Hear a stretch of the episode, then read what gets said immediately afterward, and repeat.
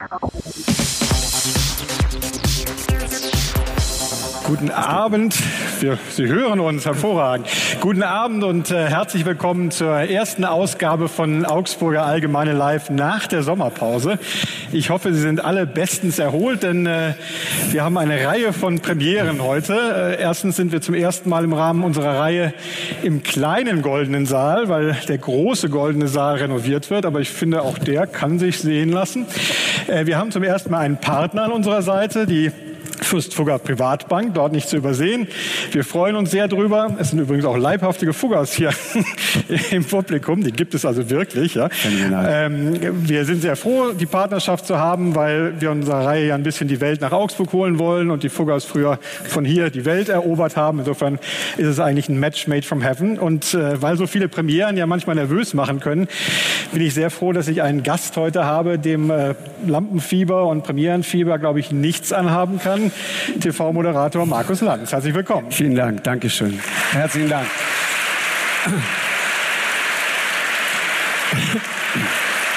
Bei, bei so viel Premieren muss doch irgendwas konstant bleiben. Und das ist der Gedanke, dass ja vor allem Sie, liebe Leserinnen und Leser, irgendwann dann, wenn ich mal meine ganzen Fragen losgeworden bin, auch Ihre Fragen stellen können. Und deswegen sind diese kleinen Bierdeckel äh, auf Ihrem äh, Stuhl, die immer noch nicht zu Bierbestellungen berechtigen, sondern einfach nur zum Fragen draufschreiben und dann vielleicht irgendwann Finger hochheben, dass sie äh, abgeholt werden. Und dann versuchen wir hier möglichst viele zu platzieren. Aber fangen wir so erstmal an. Äh, auf die äh, Anzeigen zur Veranstaltung haben wir geschrieben, reden wir über Unterhaltung. Im ZDF sind sie eigentlich im Unterhaltungsressort zugeordnet, aber ich mir mal so die letzten Wochen alle durchgegangen bin, da steht dann, dass äh, ein CDU-Politiker bei Ihnen erklärt, dass er niemals mit der AfD redet. Dann reden Sie mit Sascha Lobe über Digitalpolitik. Dann ermahnen Sie Alexander Gauland, dass man die Kanzlerin nicht einfach so Diktatorin nennt. Also Sie hören es vielleicht nicht gerne, aber Sie sind ja eigentlich Politjournalist geworden. Das ist ja nichts Schlimmes erstmal. Das ist ja keine Beschimpfung. Gott sei Dank. Ja. Ich hoffe. Ich finde, äh, die, äh, Sie haben schon recht damit. Wir sind A, angelascht bei der Unterhaltung tatsächlich. Aber natürlich äh, sind die Zeiten andere geworden. Das kriegen wir alle so mit. Ja, ähm, wir leben ja nicht im luftleeren Raum. Die Dinge verändern sich und in dem äh, Kontext verändert sich dann natürlich auch so eine Sendung. Ansonsten wird sie irgendwann entsorgt, schlicht und ergreifend. Ja, die muss ja auch auf so einem Resonanzboden treffen und es ist eine gute Zeit. Das merken wir immer für für Leute, die was erklären können. Sie haben in einem Interview gesagt, dass das Land ganz anders sei als vor zehn Jahren. Was heißt denn das eigentlich genau? In welchem Kontext habe ich das ganz, ganz prinzipiell? Da ging es auch um die Sendung und Sie haben gesagt, ja. der Auftrag hat sich ein bisschen geändert und äh, das ja. Land hat sich so rapide geändert. Wo sehen Sie das vor allem? Naja, ich, ich finde schon, dass ich dieses Deutschland, das ich noch kennengelernt habe, als ich irgendwann mal so, ich bin Ende der 80er Jahre äh, einer jungen blonden Frau nach Hamburg gefolgt. Hm. Äh, und es halt war so geht, ja. ja äh, beim Skifahren in Südtirol kennengelernt tatsächlich. Ja. Und es war eine große Liebe und äh, und wir sind dann äh, sehr lange sehr glücklich gewesen in Hamburg. Und da habe ich natürlich ein anderes äh, Deutschland kennengelernt, als es die, heute zu sehen ist. Also das war so dieses etwas wenn man böse wäre, würde man sagen, bräsige Helmut Kohl Deutschland. Mhm. Ja, aber es war so ein bisschen gemütlicher. Man, ich sagen, ja. Ja, es, aber es war ein bisschen gemütlicher. Es war aber auch bleischwer teilweise. Und dann war es gut, als dann irgendwann mal Schröder und Fischer kamen und mal so ein bisschen durchgelüftet haben. Ja, das, das, das war so das Gefühl. Äh, und da war ja auch, wenn man sich mal daran erinnert, immer die Rede vom kranken Mann äh, Europas. Das war Deutschland. Ja, und jetzt haben wir plötzlich zwölf Jahre einen phänomenalen äh, Aufschwung erlebt. Eine, eine zwölfjährige glückliche Strecke für dieses Land. Äh, und eigentlich ist dieses Deutschland und speziell auch dieses Bayern, das ist wirklich meine tiefe Überzeugung, das beste Bayern, das es jemals gegeben hat. Und trotzdem haben wir häufig das Gefühl, ah, wir fühlen uns trotzdem nicht so richtig wohl in unserer Haut. Und um das zu ergründen und zu erfüllen, ähm, das ist eine große Aufgabe. Haben Sie ein bisschen das Gefühl, wenn wir Unterhaltung und Politik vergleichen, dass sich das ein bisschen angleicht, dass vielleicht das Politische ein Stück weniger ernst geworden ist und ähm, die Grenzen da zunehmend vermischen? Wenn wir auf Akteure schauen wie Donald Trump, Boris Johnson, da ist ja manchmal nicht mehr ganz zu unterscheiden, ob das jetzt Entertainer sind oder wirklich Politiker. Äh, ja, mit, mit, mit Blick auf Donald Trump kann man das absolut äh, so sagen. Auf der, der anderen Seite, Fernsehen war vorher. Ja, hm, ja, ja. genau. Der, der, das ist eine, eine Figur aus dem Trash-Fernsehen. Das mhm. muss man einfach so sagen. Ja, genau. Der Praktikanten gefeuert mhm. hat. Das war eigentlich der Job, den er da gemacht hat. Und vorher hat er hm, gebrauchte Uhren verkauft in Manhattan und so. Äh, ja, ist alles richtig. Aber ähm, ich, ich wir, wir neigen da manchmal dazu, äh, uns so ein bisschen darüber zu mokieren und, und ehrlich gesagt auch aus so einer, so einer äh, leicht arroganten Attitüde heraus zu sagen, guck mal, lauter Idioten. Also ich, ich war gerade in, in äh, England unterwegs, weil wir dort eine Reportage abgedreht haben und war vor ein paar Jahren, kurz vor der Wahl von Trump, auch viel in Amerika unterwegs, weil wir äh, eine Reportage dort gedreht haben, Amerika ungeschminkt. Äh, kann man sich in der Mediathek übrigens heute noch anschauen, ist ein wirklich guter Film. Wir haben dann ein halbes Jahr später nochmal einen gemacht. Und damals, ein halbes Jahr vorher, wenn man an die richtigen Plätze gegangen ist in Amerika, konnte man wissen, dass dieser Mann zumindest eine echte Chance hat, Präsident zu werden. Am Wahlabend selber war, glaube ich, niemand überraschter davon, Präsident geworden zu sein, als Donald Trump selbst. Mhm. Das hat ihn auch schockiert. Ja. ja. ja, Und von dieser Schockwelle hat er sich bis heute nicht so richtig erholt. Er erholt sich immer. Wir Deswegen auch. sitzt er dann morgens um vier wahrscheinlich äh, auf, dem, auf dem Klo und twittert erstmal eine Runde, um sich zu, abzureagieren. Ja. Aber, aber nichtsdestotrotz, das konnte man spüren. Äh, und das Gleiche habe ich jetzt in England auch wieder gesehen. Und wenn man zum Beispiel so eine Figur wie Boris Johnson nimmt, ja, der sich so clownesk teilweise geriert. Äh, man muss mal nach Oxford gehen. Ich habe da gerade ein langes Interview gemacht mit Paul Collier. Das ist ja. so, ein, so, ein, führender Soziologe und Ökonom auf der Welt. Äh, und dann hast du da Bilder, dann ist da Einstein und dann hast du da Boris. andere Leute und dann dazwischen Boris Johnson. Und wenn du nach Boris Johnson fragst, dann sagen die dir, das war einer, der aufgefallen ist, weil er besonders schlau war. Ja. Und es ist diese Achse, es ist Eton, mhm. es ist Oxford, es ist Westminster. Mhm. Es geht so, so, ja, und das zwei Drittel des Kabinetts bestehen aus Leuten, die genau diese Wegstrecke hinter sich gebracht haben. Und wenn man sich das mal vergegenwärtigt, dann wird einem auch klar, was für eine geschlossene Gesellschaft das eigentlich mhm. alles ist. Also speziell auch England. Man ja. könnte ja umgekehrt sagen, vielleicht dieses Unterhaltsame, das die haben, ist auch gefährlich, weil man dann gar nicht sieht, was die eigentlich für eine ernsthaft radikale Politik dahinter verbergen. Äh, ja, das ist das eine. Also man muss da bestimmt wachsam sein, das glaube ich auch. Aber ähnlich wie wir hier auch mit der AfD. Ich habe oft das Gefühl, wir, wir arbeiten uns viel zu sehr an der AfD ab, aber wir fragen nicht, warum gibt's die eigentlich? Warum sind die eigentlich da? Wir beschäftigen uns nicht mit den wirklichen Ursachen. Ich habe neulich mit einem, ich will jetzt keinen Namen nennen, mit einem führenden Sozialdemokraten mal darüber gesprochen, unter vier Augen. Und der sagte, wir empören uns alle gemeinsam und diese Empörung tragen wir dann vor uns her fast wie eine Monstranz. Und mit dieser Empörung machen wir Politik. Mhm. Aber aus dieser Empörung folgt nichts. Und das ist vielfach so. Wie, wie, ist denn Ihre Aufgabe als Talkmaster? Also denkt man dann zum Beispiel über seine Einladungspolitik anders nach, weil es teilweise ja auch den Vorwurf gibt, naja, durch die Talkshows ist die AfD ein Stück weit salonfähig geworden. Wenn die da immer saßen auf den Sesseln, dann kann man sie eigentlich auch wählen. Diskutiert man das in der Redaktion bei Ihnen? Ja, klar diskutiert man das. Ich, ich meine, dass der Vorwurf oder, oder der, der Verdacht, dass man jemandem eine Plattform bietet äh, und ihn dadurch erst groß macht, dem ist der Journalismus ganz grundsätzlich plötzlich ausgesetzt. Das Problem haben Sie ja auch. Wenn Sie in der Augsburger Allgemeinen jemanden ständig featuren, äh, auch wenn Sie ihn kritisch befragen, er findet dort statt. Und irgendwann ist er einfach eine Größe, an der Sie nicht mehr vorbei können. Nur, wir leben in anderen Zeiten. Äh, die brauchen uns nicht mehr. Dieser, dieses Argument ist in meinen Augen, nur in meinen Augen, aber in meinen Augen völlig obsolet. Weil die haben ihre Plattformen. Jemand wie Donald Trump braucht die Presse nicht mehr. Das ist das wahre, wahrhaft Gefährliche an solchen Leuten. Der braucht niemanden mehr, der ihn kritisch beobachtet und einordnet und so weiter, der ist nicht mehr angewiesen darauf, das Interview mit dem New York Times Journalisten zu machen und sich dann auch eine kritische Frage gefallen zu lassen, sondern das, was er sagen möchte, twittert er einfach frühmorgens also so, im Badezimmer und die Sache ist durch. So Komplett ist es, unkontrolliert und frei. So gesehen ist es ein gutes Zeichen, dass bei uns immerhin Frau Merkel noch zu Anne Will gehen muss, oder? Ja, ich meine, ganz grundsätzlich finde ich ja, ich, ich, gehöre nicht zu denen, die der Meinung sind, dass diese Demokratie in einer schwierigen Verfassung ist. Ich finde eher ganz im Gegenteil. Auch in den USA konnte man das ja sehen. Im Übrigen auch der Journalismus.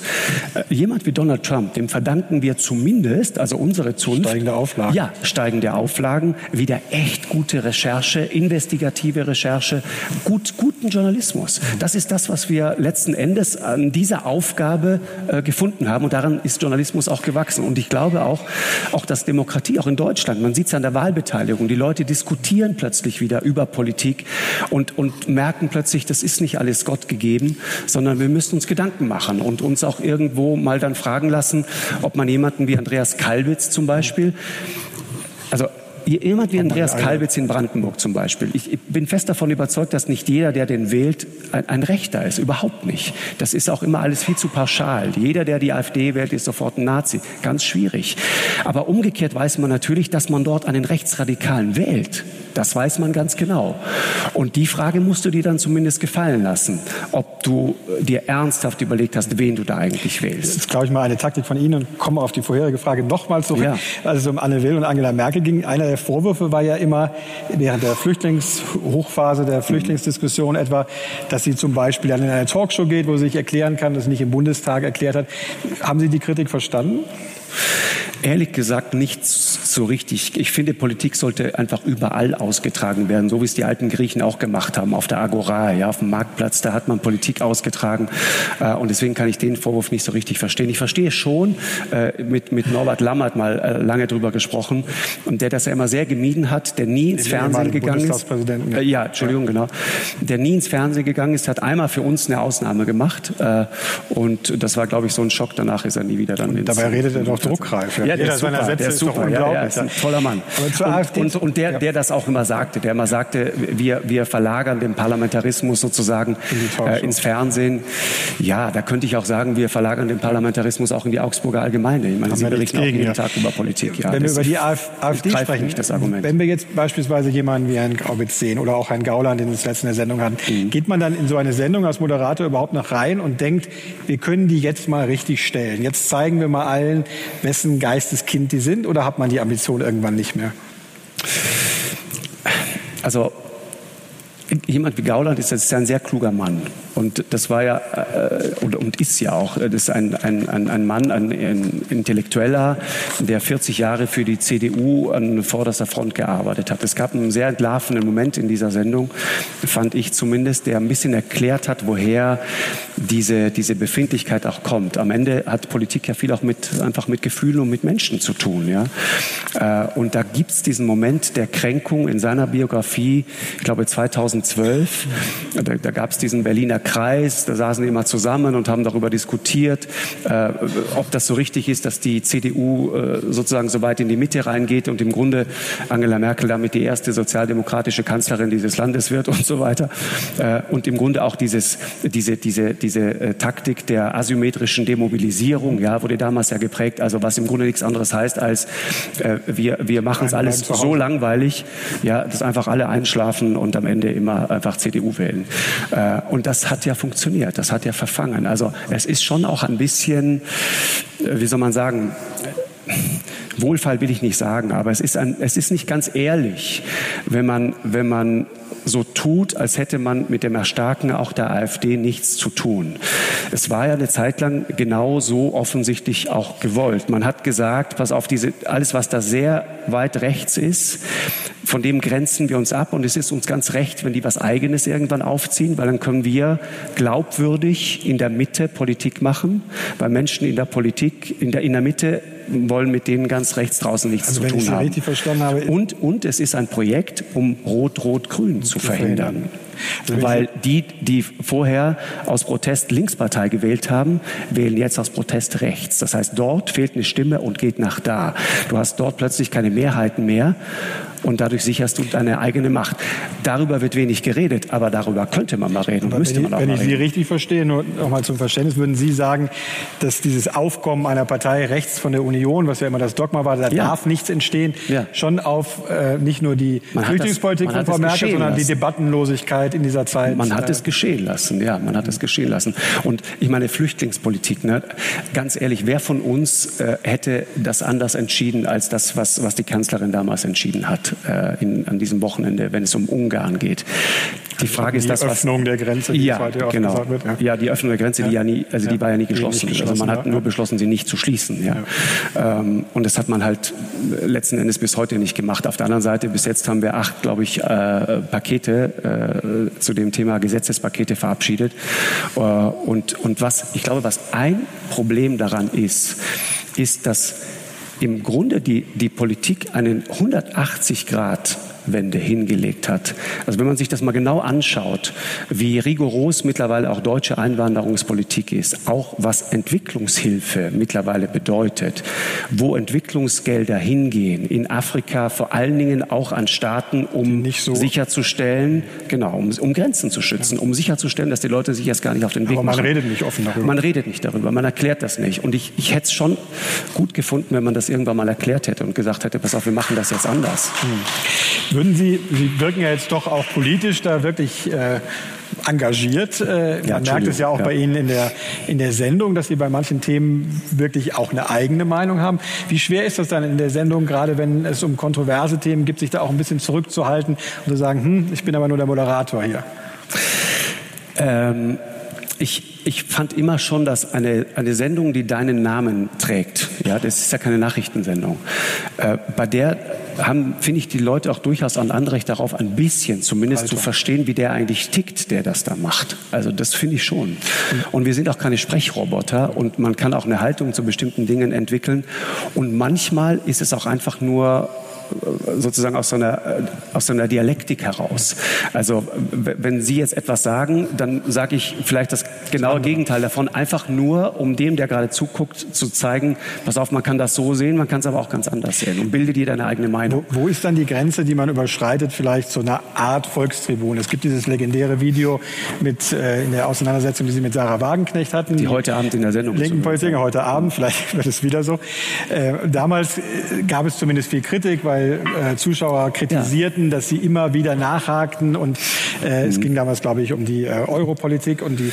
Nee, es, ging, es, gab einen ganz konkreten Anlass und das ist zum Beispiel etwas, von dem ich manchmal denke, es, es, wäre dann auch ganz gut, wenn man mal genauer hinschaut und das Ganze in, in dem ganzen Kontext auch mal richtig bewertet. Entzündet hat sich der Streit an folgendem Punkt. Es gab damals äh, rund um die Europawahl im, Pro, im Programmentwurf der Linkspartei einen, einen, einen ein, ein Punkt, in dem es hieß, die EU sei eine militaristische und diktatorische Veranstaltung. So. Das sahen Sie anders. Ja, das sah ich anders. Ich fand es auch schwierig, dass jemand, der selber so lange im EU-Parlament gesessen hat, wie Sarah Wagenknecht, das dann auch vertritt erstens. Und zweitens, dass auch eine Partei, die selber mit ihrer eigenen diktatorischen Vergangenheit nie so richtig sauber aufgeräumt hat, dann so einen Vorwurf formuliert. Das fand ich schwierig.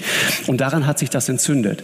Äh, dass wir dann in, in der Form, äh, dass das alles unglücklich gelaufen ist und dass äh, ich da zuallererst Fehler gemacht habe, gar keine Frage. Das, das ähm, war nicht gut und das sollte man so also auch nicht machen. Es gab danach nur zum Kontext eine Petition, dass Sie aus der Rundfunkgebühr ja, raus sollten. Ja, das auch. Viele genau. Leute unterschrieben haben, aber ja. Sie haben es ja überstanden. Ja, genau. ja, ja, das ist, ja.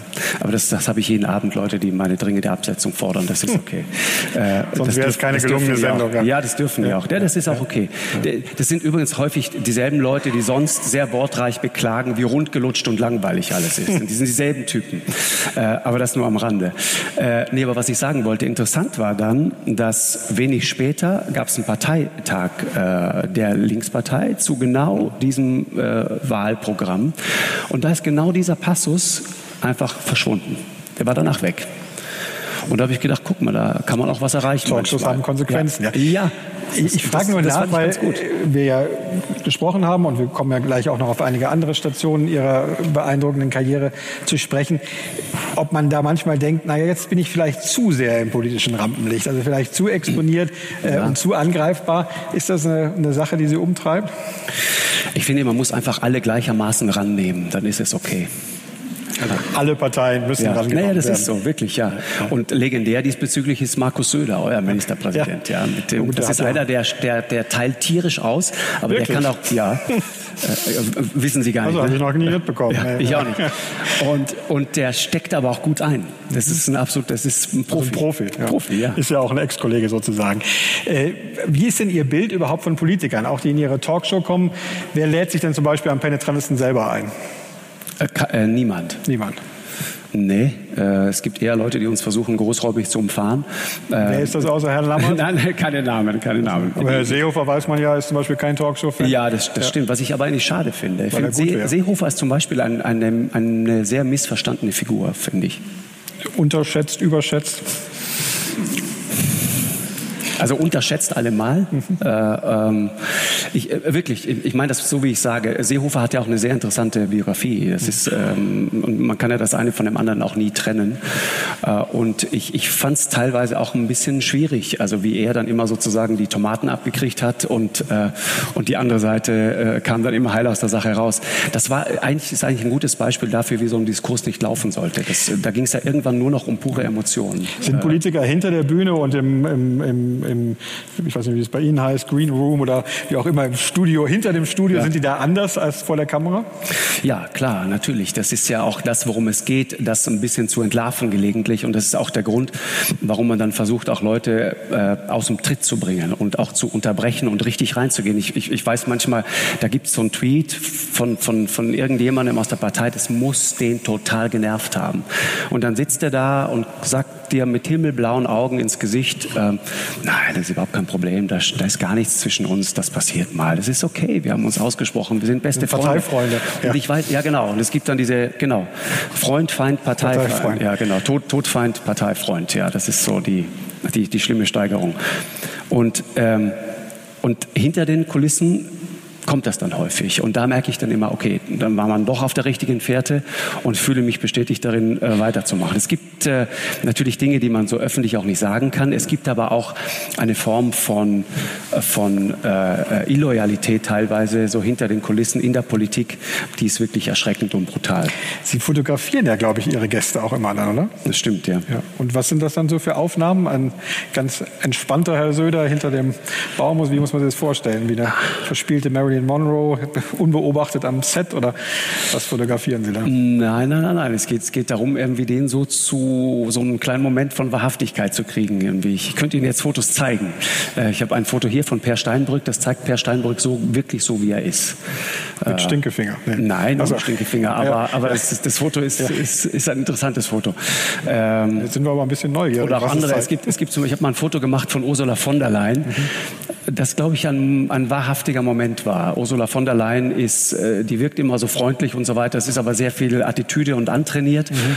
Und da gibt es aber auch so eine andere Seite. Und diese andere Seite sieht man darauf. Okay, würde man ja. das auch gerne ja. sehen, ja. Bitte, es soll jetzt keine Drogen sein, ja. Es ist einfach nur eine sehr nette und eine, ein Profi, ne? Wenn wir, Champions schon, League. wenn wir schon beim Entlarven sind, ja. äh, es gab vor, glaube einer Woche oder so einen Zwischenfall im deutschen Fernsehen, der ein bisschen Aufsehen erregt hat. Da bekommt Robert Habeck eine Frage gestellt von Bettina Schausten mhm. und äh, offenbar funktioniert sein Mikro noch nicht richtig oder seine, äh, seine Verbindung. Und äh, er sagt, er hat die Frage nicht verstanden, sagt dann aber mehr oder weniger, naja, das sei auch egal. Äh, er könne trotzdem antworten.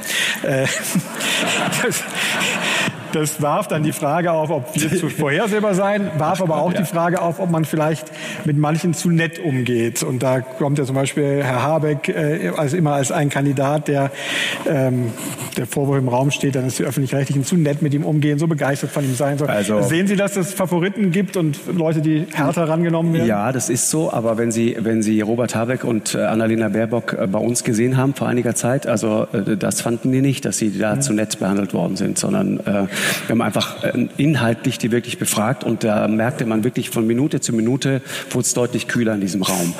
Äh, und was mir damals aufgefallen ist, und das fand ich sehr unangenehm, weil, weil ich gemerkt habe, wie, wie die Polarisierung in dieser Gesellschaft stattfindet, und zwar auf allen Seiten. Im Publikum saßen Leute, die äh, offensichtlich Habeck-Anhänger waren. Der wurde gefeiert wie ein Popstar, bevor der kam. Also da waren mehr Leute als, als bei, bei, bei Sting am Abend davor. Oh, Eine wirklich, Liga, ja. Ja, ist so. Und das ist ein, ein, ja, ein, ein Messias offensichtlich für die Leute. Und ich kann das in gewissen Teilen auch nachvollziehen. Ähm, diese Reaktion von ihm, die würde ich jetzt eher einfach als Scherz, äh, doch, doch, doch. Weil genau Robert Habeck ist eigentlich das Gegenteil davon. Habeck ist ja einer, der, der reflektiert ist. Und Habeck ist auch einer, der nachdenkt, bevor er antwortet. Und Habeck ist auch einer, der sich nicht zu fein ist, auch mal zu sagen, da haben Sie recht. Äh, also so erlebe ich den. Also er ist da nicht das Thema, aber die, die, die, die Anhängerschaft ist teilweise ideologisiert und aufgeheizt, auch durch diese ganze Klimadebatte, die es im Moment gibt. Das hat mir Angst gemacht. Da, kam, da kamen Zwischenrufe aus dem Publikum, das hat man im Fernsehen nicht hören können. Das will ich hier nicht wiedergeben, aber das war grenzwertig, wirklich grenzwertig. Da war ich das erste Mal davor, kurz davor, jemanden aus dem Studio zu bitten. Wir haben ja die Anhängerschaft dann im Studio, aber eigentlich noch wichtiger die Anhängerschaft sowohl vor dem Fernseher, aber auch in den sozialen Netzwerken. Mhm. Sie hatten vor kurzem eine Sendung, äh, da war glaube ich Herr Brinkhaus bei Ihnen, der dann auch darüber sprach, wie eigentlich jede Sache mittlerweile in den sozialen Netzwerken zur Staatsaffäre aufgeblasen mhm. wird, dass man sich aus bestimmten Sachen schon bewusst zurückhält als Politiker, weil man weiß, das geht wieder total ab. Genau. Sie sind ja überhaupt nicht aktiv ähm, in den sozialen Netzwerken. Genau. Ist das eine bewusste Entscheidung, weil ja, es die niederen ja. Instinkte weckt? Oder? Also das eine ist, ich habe schlicht und ergreifend keine Zeit. Äh, müssen so auf dem Fernsehen um, um ehrlich zu sein. Ja, ich habe, ich, also das, was ich tue, das nehme ich irgendwie ernst und dann kann ich noch den ganzen Tag irgendwie nebenbei noch lustig meine Twitter-Gemeinde irgendwie beglücken mit irgendwelchen Fotos, wie ich jetzt gerade, weiß ich nicht, bei McDonalds bin und dann fragen, wart ihr auch schon mal bei McDonalds? Das will ich irgendwie nicht. äh, aber äh, ganz abgesehen davon, ich, ich merke da so eine gewisse Müdigkeit. Ja, das ist, das, das machst du zwei, dreimal und es verändert den politischen Diskurs. Du machst zwei, dreimal die, die eine Bemerkung, wo du den Kopf mal als Politiker irgendwo aus dem, aus dem, ein bisschen aus der Masse sozusagen heraussteckst. Und dann geht das Donnergewetter, Donnerwetter geht dann sozusagen ordnungsgemäß los, ja, auch planmäßig los. Das große Stuhlgewitter, der Shitstorm kommt dann über dich. Und das machst du zwei, drei Mal. Und ich glaube, beim vierten Mal fragst du dich dann, mache ich das jetzt oder will ich einfach ein ruhiges Wochenende mit meiner Familie haben? Und ich würde mal sagen, spätestens ab dem fünften Mal entscheidest du dich für das ruhige Wochenende mit der Familie. Und das führt dazu, dass bestimmte Dinge, bestimmte Haltungen, bestimmte ähm, Positionen nicht mehr geäußert werden, weil du genau weißt, gibt nur Ärger. Fange ich mir nur eine für ein und deswegen haben wir die Politiker, die wir haben. Wie ist es denn bei Ihnen selbst? Äh, trauen Sie sich als Verzeihung, aber älterer weißer Mann, eigentlich noch alles zu sagen. Ich bin, ab 47 habe ich 47 darf man. Ja, ich bin da Wer hat die Grenze drin. festgelegt? Das ist willkürlich? Oder? Ich glaube, Frau Passmann. Ach so, ja. okay, na gut, die, die weiß es ja, genau. Ja, ja. genau. Äh, aber für, haben Sie da ein Gefühl, dass das äh, anders ist, weil man manches auch sich als Moderator vielleicht nicht mehr zu sagen traut? Ja, das ist auf ganz vielen Ebenen so. Also ich kann Ihnen ein sehr konkretes Beispiel nennen. Ich hatte äh, irgendwann mal ähm, Kurt Westergaard zu Gast. Das ist der äh, auch alter weißer Mann, äh, der alte Däne, der mh, mm, äh, die Mohammed-Karikaturen ja. gemacht hat. Äh, der war zu Gast und wir haben darüber gesprochen. Wir haben ein kritisches Gespräch darüber geführt, weil äh, ich ihn gefragt habe, ob man das so machen muss, äh, religiöse Symbole oder Figuren zu beleidigen, wenn man doch genau weiß, dass Religion etwas ist, was ja eher über hier kommt und nicht so sehr über hier. Ja, das ist einfach so. Religion hat ganz viel mit Gefühlen zu tun. Und deswegen finde ich es zum Beispiel auch nur beschränkt witzig, wenn dann Titanic den Papst auf Seite 1 zeigt mit einem gelben Fleck hier auf der weißen Sutane und dann äh, drunter schreibt, äh, undichte Stelle im Vatikan gefunden. Das finde ich irgendwie nicht lustig. Ich finde, das, das verletzt meine Gefühle zum Beispiel, äh, meine religiösen Gefühle. Und so haben wir darüber gesprochen und haben dann, was ich schon relativ feige fand eigentlich, nicht diese Karikaturen gezeigt, weil wir nicht noch weiter Öl ins Feuer gießen wollten. Nichtsdestotrotz tauchten dann äh, drei, vier Monate später im Morgengrauen äh, bei uns zu Hause in Köln fünf äh, Männer auf, auch alte weiße Männer, um die 50, äh, BKA. Die sagten, lassen Sie uns mal bitte rein, wir müssen sprechen. Und es stellte sich raus, dass mein Name unter anderem auf einer Liste dieser später verurteilten und ausgehobenen Düsseldorfer Zelle zu finden war. Islamisten, Salafisten, Leute, die einen Anschlag planten. Und zwar nur deswegen, weil wir uns des Vergehens schuldig gemacht hatten, Kurt Westergaard in die Sendung zu holen. Das ist schwierig und über solche Dinge muss man dann auch mal reden, welche Konsequenzen das hat. Aber natürlich macht das was mit uns. Man muss sich ja nur mal, kann, Dieter Nuhr kann man gut verfolgen an dem Punkt. Dieter Nuhr ist ja derjenige, der gesagt hat, dass er sich da, dass er mittlerweile, glaube ich, sogar Fact-Checking bei sich be betreibt, ja. äh, weil er sonst zu sehr kritisiert wird als Satiriker. Ja, und genau, und der sich auch erkennbar zurückhält mittlerweile, weil er merkt, da verbrenne ich mir komplett die Finger. Und das, das kann natürlich nicht sein. Das ist schwierig. Wir hatten äh, den Gegenentwurf als Vorgänger hier auf der Bühne, Harald Schmidt, der dann gesagt ja. hat, ich bin nicht konservativ, ich bin reaktionär. Ja. ja. Ich, ich, ich, ich, ich glaube, dass wir da äh, ein Thema haben, über das man reden muss. War gerade in, äh, habe das gerade gesagt, in England, in Luton. Da gibt es eine Stadt nördlich von London, die heißt Luton. Das ist eine Stadt, wenn Sie da hinkommen, jede Spur jedes islamistischen Anschlags der letzten Jahre in Großbritannien führt irgendwann nach Luton. Jede. Das ist eine Salafisten, Dschihadisten, Hochburg. Tritt man keinem zu nahe, wenn man das sagt. Wenn Sie da reingehen, haben Sie das Gefühl, also wenn ich jetzt sagen würde, Sie haben das Gefühl, Sie sind in Ramallah, dann würde ich Ramallah beleidigen. Weil Ramallah ist eine vergleichsweise offene Stadt im Westjordanland. Sehr moderne Stadt und so weiter. Da könnten wir beide gut leben. In Luton nicht. Luton ist so reaktionär und so religiös fundamentalistisch, dass es spürbar unangenehm ist. Und dann laufe ich dort zwei Herren in die Arme, beide mit sehr langen Bärten. Der eine Somali, der andere sein bester Freund, ähm, ein Leute. Die äh, gerade aus dem äh, Islamzentrum kam, aus der Moschee kam. Und dann fingen wir an zu sprechen und es entwickelte sich ein völlig irres Gespräch. Ich bin gefragt, ob ich in seinen Augen ein Ungläubiger sei. Ja klar. Äh, bin ich weniger wert als du? Ja selbstverständlich. Darf ich mal deine Frau was fragen? Die stand daneben, war mit, mit Burka bekleidet, nicht erkennbar, wer das eigentlich war. Daraufhin seine Antwort, nee, sie möchte nichts sagen. Ich sagte zu ihm, woher weißt du denn, dass sie nichts sagen will? Äh, Antwort, äh, ich weiß das, weil sie darf gar nichts sagen. Okay, habe ich mich damit zufrieden gegeben. Dann haben wir weitergesprochen, dann sagte ich zu ihm irgendwann, was, was wollt ihr hier? Wollt ihr ein anderes System?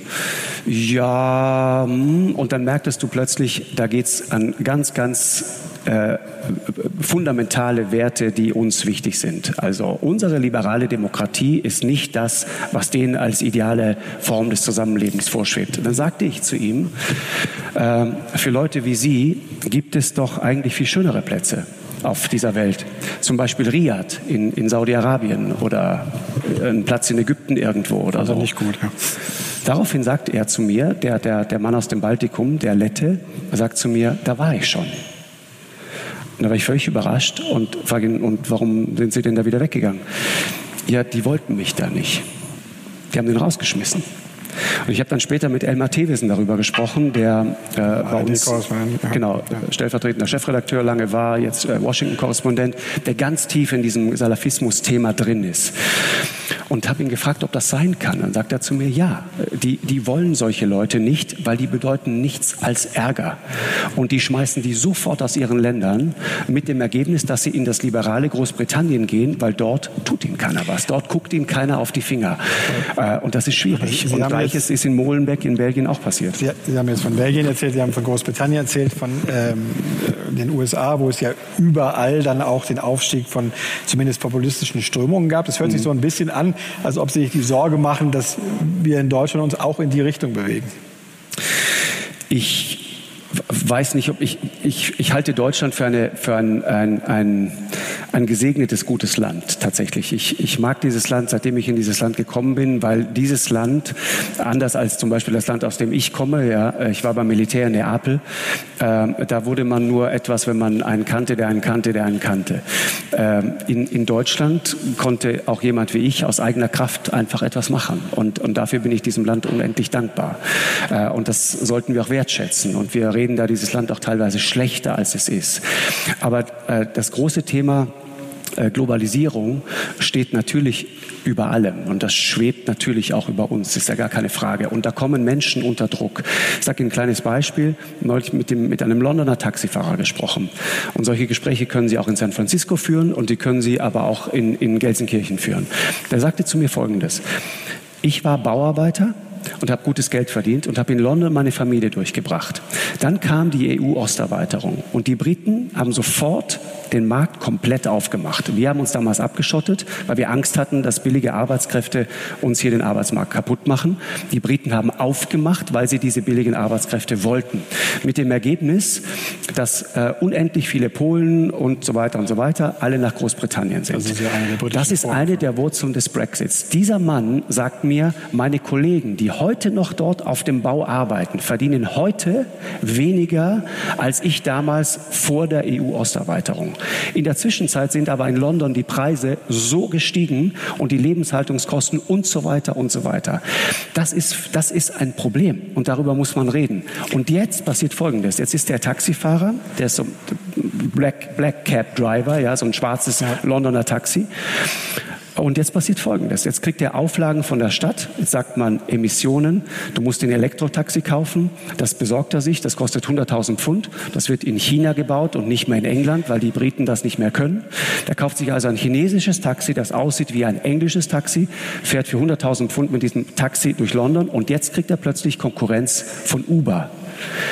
Und Uber-Fahrer in London haben keine Umweltauflagen, müssen kein Elektrotaxi fahren und so weiter und so weiter. Das heißt, dieser Mann, der kein Rassist war, sondern einfach ein normaler, ganz normaler Brite, der kommt jetzt das zweite Mal innerhalb weniger Jahre erst von der Seite und jetzt von dieser Seite wahnsinnig unter Druck. und dass der Globalisierung nicht gut findet, das kann ich sehr gut nachvollziehen. Weil man natürlich insgesamt noch feststellen muss, dass ihm der Brexit jetzt auch nicht helfen wird in seiner äh, konkreten Situation. Ja. Aber wenn wir von der Globalisierung sprechen, es fiel ja dieses Stichwort auch von äh, jetzt Bundestagspräsident Wolfgang Schäuble, früher mhm. Bundesfinanzminister, der gesagt hat, das war unser Rendezvous, Rendezvous mit der ja. Globalisierung. Mhm. Ist es wirklich ein bisschen so gewesen, dass wir zwar die Exportweltmeister waren und alles äh, international uns vernetzt fühlten, aber so richtig haben wir eigentlich nicht mitbekommen, was da draußen abgeht?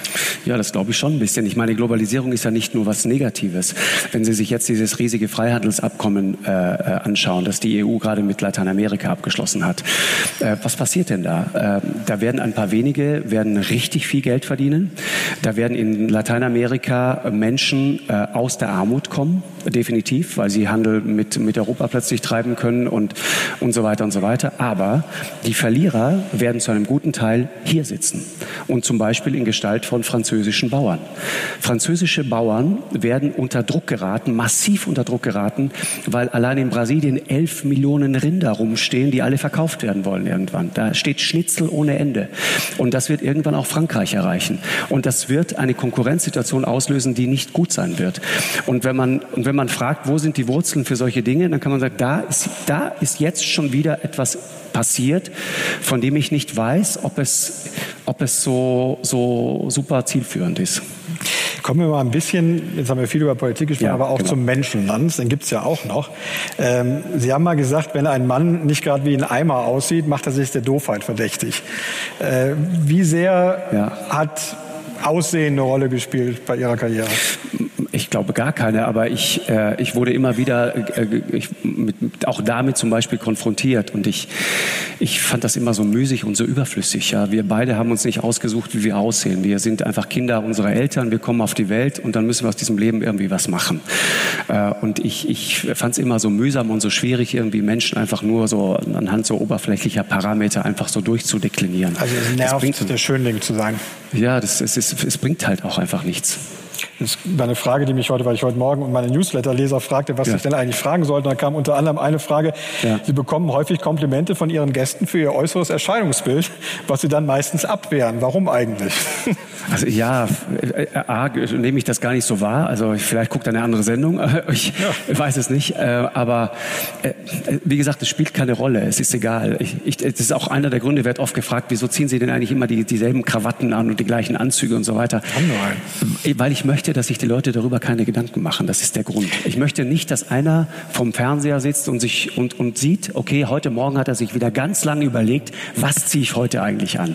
Ich möchte das nicht. Ist natürlich auch eine Luxussituation Situation. Wir hatten vor einigen Monaten Anne Will hier. Da ging es auch um das Thema, wie man als Frau würdevoll altert auf dem Bildschirm. Sie hat eine kleine Allianz gebildet mit anderen Moderatorinnen, die dann gesagt haben, wir sind auch mit 50 noch da.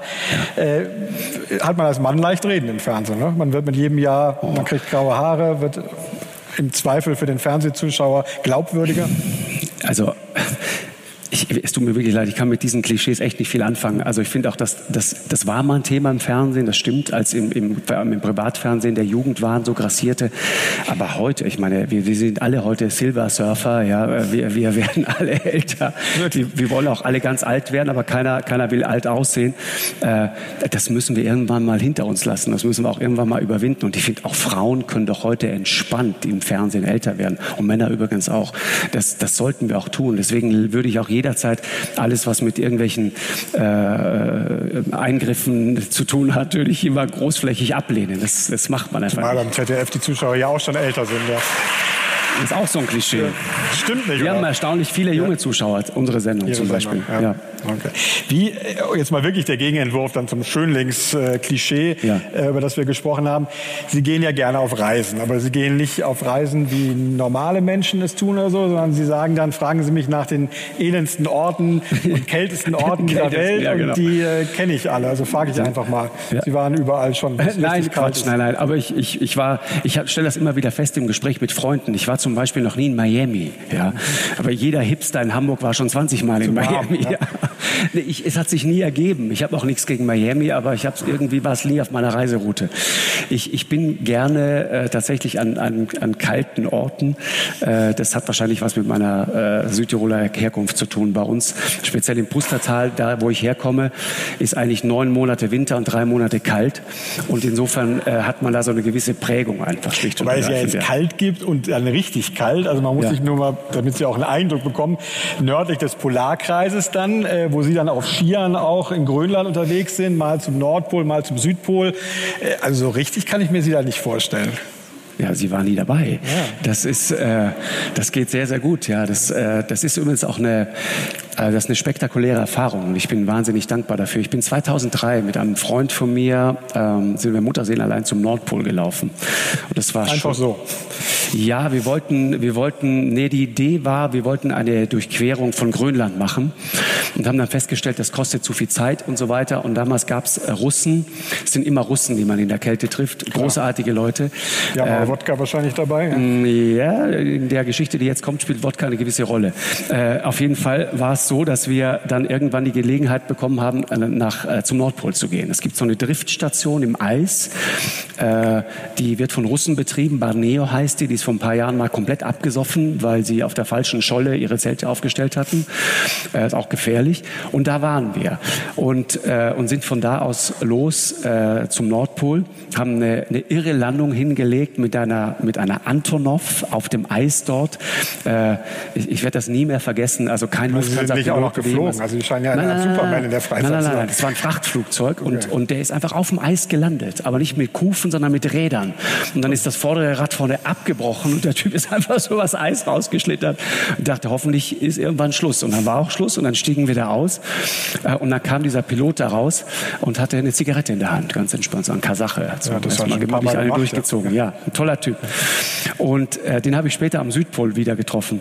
Und dann sind wir... Wo man sich halt trifft da. Ja, das war. Man trifft immer wieder dieselben Leute. Das ist völlig verrückt. Das ist wahrscheinlich eine überschaubare Gruppe.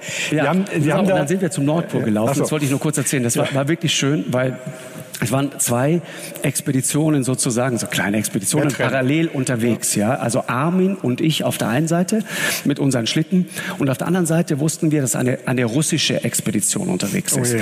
Und der Plan war, wir treffen uns irgendwann alle auf 90 Grad Nord, genau am Nordpol. Und wir konnten uns nicht sehen, wir waren weit, weit weg und so weiter. Wir wussten nur, die Russen sind jetzt gestartet und dann sind wir auch los und so. Und wir sind dann halt so gelaufen, wie das deutsche Menschen so machen. Ja? Also perfekt nach Plan. Wir haben uns genau überlegt, wie viel Essen brauchen wir noch, wie viel Kalorien brauchen wir heute noch. Und dann sind wir losgelaufen und alles, was überflüssig war, haben wir sofort auf der Scholle zurückgelassen für die Eisbären, damit wir weniger Gewicht hatten und sind mit einem atemberaubenden Tempo da durch. Haben auch wahnsinnig schöne Momente erlebt, haben auch Momente von, von unglaublichem Ausgesetztsein erlebt. Äh, ich weiß noch, ich habe diesem Hubschrauber damals hinterher geguckt und wenn, wenn das angenommen die Sonne ist, dann guckte ich dem da so hinterher, wie der da so wegflog. Kommt nicht wieder. Und, und wir standen Mutterseen allein, ja, in dieser, in dieser Eislandschaft und ich dachte, okay, es war ein Fehler, das zu machen. Und guckte dem noch so verträumt hinterher und dann sagt Armin zu mir so nach 30 Sekunden, pass auf, deine Nase. Und dann hatte ich auf der sonnenabgewandten Seite schon die Erfrierung weil es so kalt war, war minus 40 Grad. Aber, wir sind dann dahin gelaufen, kamen an Ostern 2003 am Nordpol an und haben dann dort gezeltet. Drei Tage lang gewartet, bis die Russen endlich kommen. waren Aber die Russen langsam, ja. kamen nicht. Sind dann in der Zeit 30 Kilometer wieder abgetrieben, weil darunter eine sehr starke Strömung ist und saßen immer weiter in diesem Zelt. Am vierten Tag kam ein Anruf über Satellitentelefon, die Russen kommen. Und ich äh, sage, das ist für Deutschland ein schwieriger Satz, aber okay, ich nehme ihn, nehme ihn, nehme ihn zur Kenntnis. Äh, und das war, war das Signal sozusagen, jetzt müssen wir aufbrechen, wir müssen jetzt los, weil wir müssen, uns, wir müssen uns am Nordpol treffen. Das war ja verabredet. War, wir waren verabredet, ja. so. Dann sind wir wieder los, 30 Kilometer durch diese Eiseskälte, nichts, das weite weiße Nichts. Und irgendwann wie, wie aus, aus einer anderen Galaxie tauchten plötzlich wie in so einem James-Bond-Film so kleine schwarze kleine Männchen Russen. auf. Ja. Das waren die Russen, weit weg. Wir kommen näher, plötzlich sehe ich, wie Raketen in den Himmel steigen.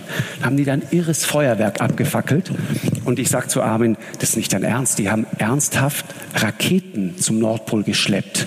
Es ist kein Wunder, dass die so langsam sind. Ja, das kann man noch nicht ernsthaft machen. Ja, wir kommen näher, Raketen ballern immer noch in den Himmel und was wir dann sehen, war atemberaubend. Zelte, Raketen und um die Zelte tanzten lauter besoffene, nackte Russen. Äh, und es war wunderschön. Okay, jetzt will ich auch in den Nordpol. Es war super. Ja weil sich dann herausgestellt hat, die hatten auch einen halben Schlitten voller Wodka mit zum sagen. Nordpol gezogen. Ja. Und, und wenig später, um es jetzt kurz zu machen, tanzten auch wir sehr betrunken nackt um diese Zelte. Natürlich. Ja. Da gibt es auch Bilder von. Es gibt leider keine Bilder, zu ihrem Bedauern, ja, ja, zu meinem großen Glück. Aber es war ein unfassbar schönes Erlebnis und wir haben dann zusammen gefeiert und so weiter. Und damals habe ich gelernt, man kann zwar äh, das machen, wie wir das machen, äh, auf die deutsche Art, aber eins ist ist ganz, ganz sicher, äh, wir waren zwar schneller, aber die Russen hatten deutlich mehr Spaß. Das habe ich damals, das habe ich damals irgendwie mitgekriegt. Und also, das hat mir viel über das Leben beigebracht. Ja.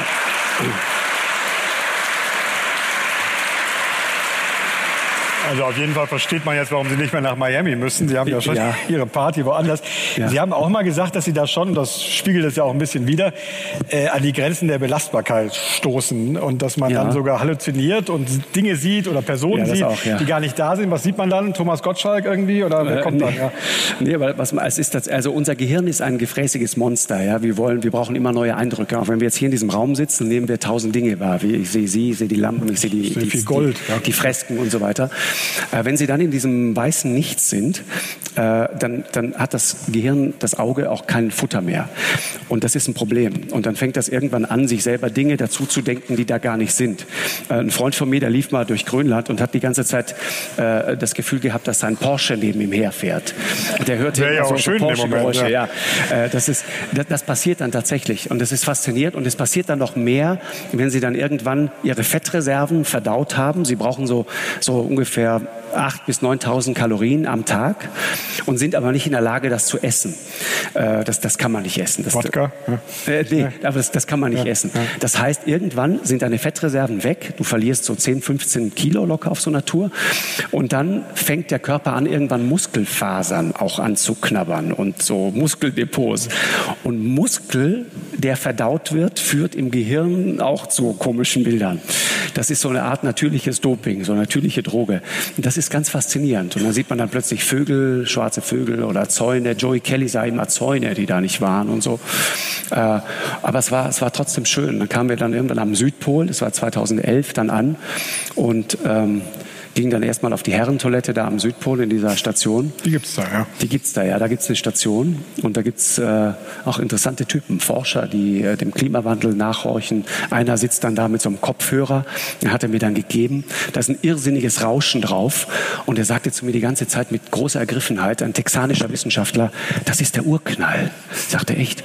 Sagte, ja, muss genau hin, das ist der Urknall. Ich sagte, ich habe nur tierisches, ich hatte Tinnitus hinterher, so ein richtiges Rauschen auf dem Ohr. Das war der Urknall. War der Urknall. Ist faszinierend, ja. Sie, Sie, haben sich ja auch regelrecht angefreundet, auch mit äh, einigen Riten dort. Es war, hat ein bisschen Aufsehen erregt, dass Sie zum Beispiel das, die Robbenjagd dann auch ähm, zumindest in Ihren Kontext eingebettet haben und gesagt haben, wir machen uns das zu leicht, wenn wir sagen, das ist alles böse, weil es gehört nun mal zur Kultur dazu. Ja, naja, also die, die Robbengeschichte ist zum Beispiel eine, eine klassische Geschichte von medialer, katastrophaler Verkürzung. Also was wir gemacht haben ist, äh, wir haben im Grunde das, das grausame Robbenbaby Babyschlachten auf dem Lorenzstrom in Kanada, was wirklich furchtbar ist, haben wir zusammengebracht mit der Robbenjagd von Inuit in, in Grönland und in Alaska. Und das gehört sich einfach nicht. Diese ganze Kultur ist aufgebaut, diese Jagdkultur ist aufgebaut äh, auf der Robbe. Ohne Robben gibt es in Grönland kein Leben. Die leben dort seit 4000 Jahren im Wesentlichen von Robbe und von nichts anderem. Ohne Hunde und ohne Robben ist, das, ist diese Kultur nicht denkbar. Und wir verlieren auch was, wenn wir diese Kulturen verlieren, wenn wir diese Art zu leben auch verlieren. Ich habe in, in Nordgrönland war ich oft unterwegs mit, mit, mit Jägern oben in, in Kanak zum Beispiel. Da gibt es noch ein paar Polar-Inuit, die so leben. Und einer, einer ein Polar-Inuk, der, der Paulus, ist einer, ein guter Freund von mir mittlerweile. Mit dem war ich oft unterwegs. Und ich spreche seine Sprache eigentlich gar nicht. Äh, und wenn man dann im Februar auf so einem Schlitten unterwegs ist, äh, irgendwo auf diesem Nordpolarmeer, ja, und du siehst, dass die Dünung so stark ist, dass der Typ, der vorne fährt, der Schlitten, dass der verschwindet immer wieder. Und dann taucht er wieder auf und dann ist er wieder weg. Und dann taucht er wieder auf und dann ist er wieder weg. Und dann wird dir klar, unter dir geht es 1000 Meter in die Tiefe. Und wenn das Eis bricht, bist du tot, ist Feierabend. Dann hat man ein sogenanntes sibirisches Dilemma. Weil wenn du reinstürzt, bist du sowieso tot, erfrierst du. Und wenn du es wieder rausschaffst, erfrierst du auch, weil es viel zu kalt ist. Das ist ein sibirisches Dilemma, so nennen die das. Äh, es, es, es, ist ein Problem. Keine gute Lage. Ja, es ist Fall, eine, eine, genau, es ist eine Lose-Lose-Situation, wie, ja. wie Hipster in Berlin ja. sagen würden. Und, äh, und was man dann als, als, als Mensch aus unserer Welt erlebt, ist Folgendes eine, eine Panikattacke, eine Panikreaktion. Ich bin ein sehr ängstlicher Mensch und ich bin da sehr empfänglich für sowas. Und, und wenn Sie dann sowas sehen, dann, dann kriegen Sie die nackte Panik, weil Sie sich fragen, was passiert jetzt hier? Wer holt uns raus und kommt im Zweifel der ADAC? Und die Antwort ist nein, kommt natürlich nicht. Und, und und das macht Menschen wie uns Angst. Aber was dann, was, was sie dann machen müssen ist, und deswegen mache ich auch immer wieder solche, solche Geschichten auch so gerne, auch mit diesen Leuten so gerne, sie müssen dann wieder lernen, Verantwortung für sich selbst zu übernehmen. Sie sind für sich selbst verantwortlich mit allen Konsequenzen. Und das ist etwas, was wir verlernt haben, finde ich, zu einem großen Teil auch in unserer, wir haben so eine Vollkasko-Mentalität. Für alles ist immer einer zuständig und für alles gibt es eine Versicherung. Aber das Leben ist ein Risiko an sich und es ist auch noch keiner lebend aus der Sache herausgekommen. Das und das müssen wir uns, das müssen wir uns klar machen. Das und das lernt man dort. Und wenn man sich dann darauf einlässt, dann erlebt man einen unglaublich schönen, friedlichen, wunderbaren Moment. Aber das klingt ein bisschen so, als ob wir jetzt nach dem beispielsweise wetten das aus, was ja eher ein problematischer das Punkt ihrer Karriere war. Das ist eine steile Überleitung, die Sie jetzt steile, versuchen. Sehr ja. elegante Überleitung. Ja. Nee, elegant ist die nicht. Elegant nicht, gut. Sie. Ich mache ja. sie einfach. Ja. Dass man danach eigentlich erstmal in die Arktis fahren muss, weil man da eine ganz neue Perspektive auf alles bekommt. Nee. War nee, auch nach, so. der, nee, nach der Erfahrung müssen Sie einfach weitermachen.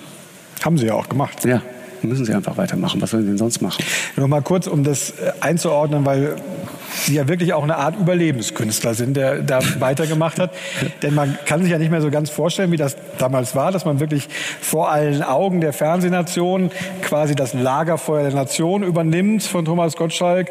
Und dann funktioniert es nicht so richtig und es wird richtig Häme über Medi Sie. Medial, medial hat es nicht richtig funktioniert. Ja. Äh, was die Zahlen anging, was die ja. Zahlen anging, waren wir äh, bis zum Schluss immer auf einem sehr sehr, hohen Niveau. Also von den Zahlen träumen heute äh, das, glaub, das glaube ich sofort. Nur damals war es natürlich nicht so einfach. Da haben Sie selbst mal gesagt, äh, nach einer Sendung, ich glaube, es war die auf Mallorca, Sie wären am liebsten selbst aus der Arena gerannt. Ähm, das war, nee, glaube ich, die, wo Sie Limbo-Tanz machen mussten und äh, die Eiswürfel in den Schritt von Gerald Butler gekippt haben. Und ich glaube, Tom ich, Hanks ich habe nichts gekippt. Auch noch da. Ich habe nichts gekippt und Tom Hanks war da auch nicht. Also, äh, aber gut die, recherchiert, ja. Ja, sehr gut. Ja. Recherche ist alles. Ich ja. sage es immer wieder. Und, und zu viel Recherche ist auch nicht gut, das weil Zitat dann wird eine schöne Geschichte das, kaputt. Ja. Das Zitat ist aber aus dem Stern, wo Sie gesagt haben, ja, Sie wären am liebsten genau. selbst rausgerannt. Ja, aber da gab es ein Problem mit einer, mit einer äh, Limbo-tanzenden Frau mit irgendeinem Gewinnspiel, glaube ich. Das krieg, ich kriege okay. das nicht mehr zusammen. Aber das auf jeden Fall war es keine das gute Phase in der Wahrnehmung. Ja, nee, ja. gar nicht wahr. Ja. Äh, Mallorca war zum Beispiel so eine Sendung, da war Stefan Raab zum Beispiel. Stefan Raab versteht äh, anerkanntermaßen was von, von Entertainment. Stefan Raab kam raus aus dieser Sendung und ich weiß, werde diesen Moment nie vergessen. Wir saßen nach der Sendung Sendung kurz zusammen. Ähm, und Stefan sagte zu mir, ey, da könnt ihr doch zufrieden sein. Es war doch eine gute Sendung. Hatten, hatten wir doch alle Spaß. Und die hat ja auch zahlenmäßig super funktioniert. Aber was dann über uns hereingebrochen ist, das war atemberaubend. Ja, das hätte ich, hätte ich, hätte ich gerne darauf verzichten können. Glauben Sie, lag das, dass man sich schon vorher abgeschrieben hat, dass man dachte, der nette Schwiegersohn-Typ kann das eh nicht? Ach, nee, nee, nee. Ich glaube, nee, nee. Also, A, ich, das eine ist, ähm, ich, glaube, dass es nie jemanden gab, der so perfekt, und das ist auch einer der Gründe, warum Fernsehen so ein kompliziertes Medium ist. Sie können in letzter Konsequenz nie genau sagen, warum etwas wirklich funktioniert. Sie können eine Sendung haben, die eine wunderbare Sendung ist, und Sie haben den falschen Menschen, der sie präsentiert, und die Sendung wird ein Flop. Sie können einen wunderbaren Menschen haben äh, und, und äh, eine großartige Sendung, und es funktioniert trotzdem nicht. Sie können ähm, äh, da so viele, also Sie können den falschen Sendeplatz haben. zu groß oder was? In der, also dass er zu identifiziert war mit der naja, Sendung. Oder? Thomas, ja, Thomas ja. war Wetten das. Und äh, wenn Sie sich erinnern, das gehört ja auch zur Wahrheit dazu. Äh, es gab damals, glaube ich, 20 Leute, die äh, 20.15 Uhr bespielt haben und die alle ganz schnell gesagt haben, ich mache das auf gar keinen Fall. Auf gar keinen Fall. Warum Nie, haben Sie es niemand wollte das machen. Das ist eine Geschichte, die muss ich irgendwann mal in meiner Biografie aufschreiben. Die, die ist nicht öffentlichkeitstauglich so richtig. Okay. Ähm, äh, ja, das, das, ist eine etwas kompliziertere Geschichte. Äh, auf jeden Fall ist Fakt, und das ist sogar verbürgt, äh, niemand wollte das machen. Es gab einen Menschen im deutschen Fernsehen, der es wirklich machen wollte. Frank Elstner. Nee. Nein, nein, nein, nein. Nochmal zurückkommen. Nein, nein, nein. Sie, Sie, wenn Sie mal recherchieren, finden Sie auch raus, wer es war. Okay. Äh, es, es, es, gab einen, der es wirklich ja. machen wollte, und mit dem konnte man sich sich dann auf den letzten Meter äh, äh, nicht einigen. Äh, das ist auch leicht, das rauszufinden, wer das war. Es war Jörg Pilawa, ich sag's jetzt mal. Jetzt wissen wir ja. und, und Jörg hatte daran Spaß und er wollte das auch, glaube ich, machen und das hat aus verschiedenen Gründen nicht funktioniert.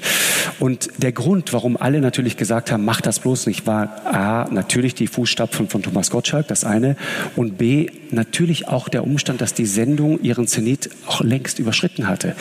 Das sagt ja Thomas Gottschalk auch mittlerweile öffentlich. Das hat er gerade neulich auch ja, bei mir wieder in der Sendung gesagt. Im Interview gesagt, diese Zeit der Lagerfeuer, ich habe in einer anderen Zeit gelebt, ja. die Zeit der Lagerfeuer sind vorbei. Ja, es ist, ist ganz vorbei. interessant. Äh, Joko, ähm, nee, Kla nee ja. äh, Klaas Häufer Umlauf hat neulich in einem Interview gesagt, es gäbe noch ein Lagerfeuer und das sei unsere Sendung abends. Die Landsendung? Ja. ja also hat es doch noch geklappt. Ja, das fand ich ganz interessant. Irgendwie. Das ist aus seiner Wahrnehmung sozusagen das Lagerfeuer.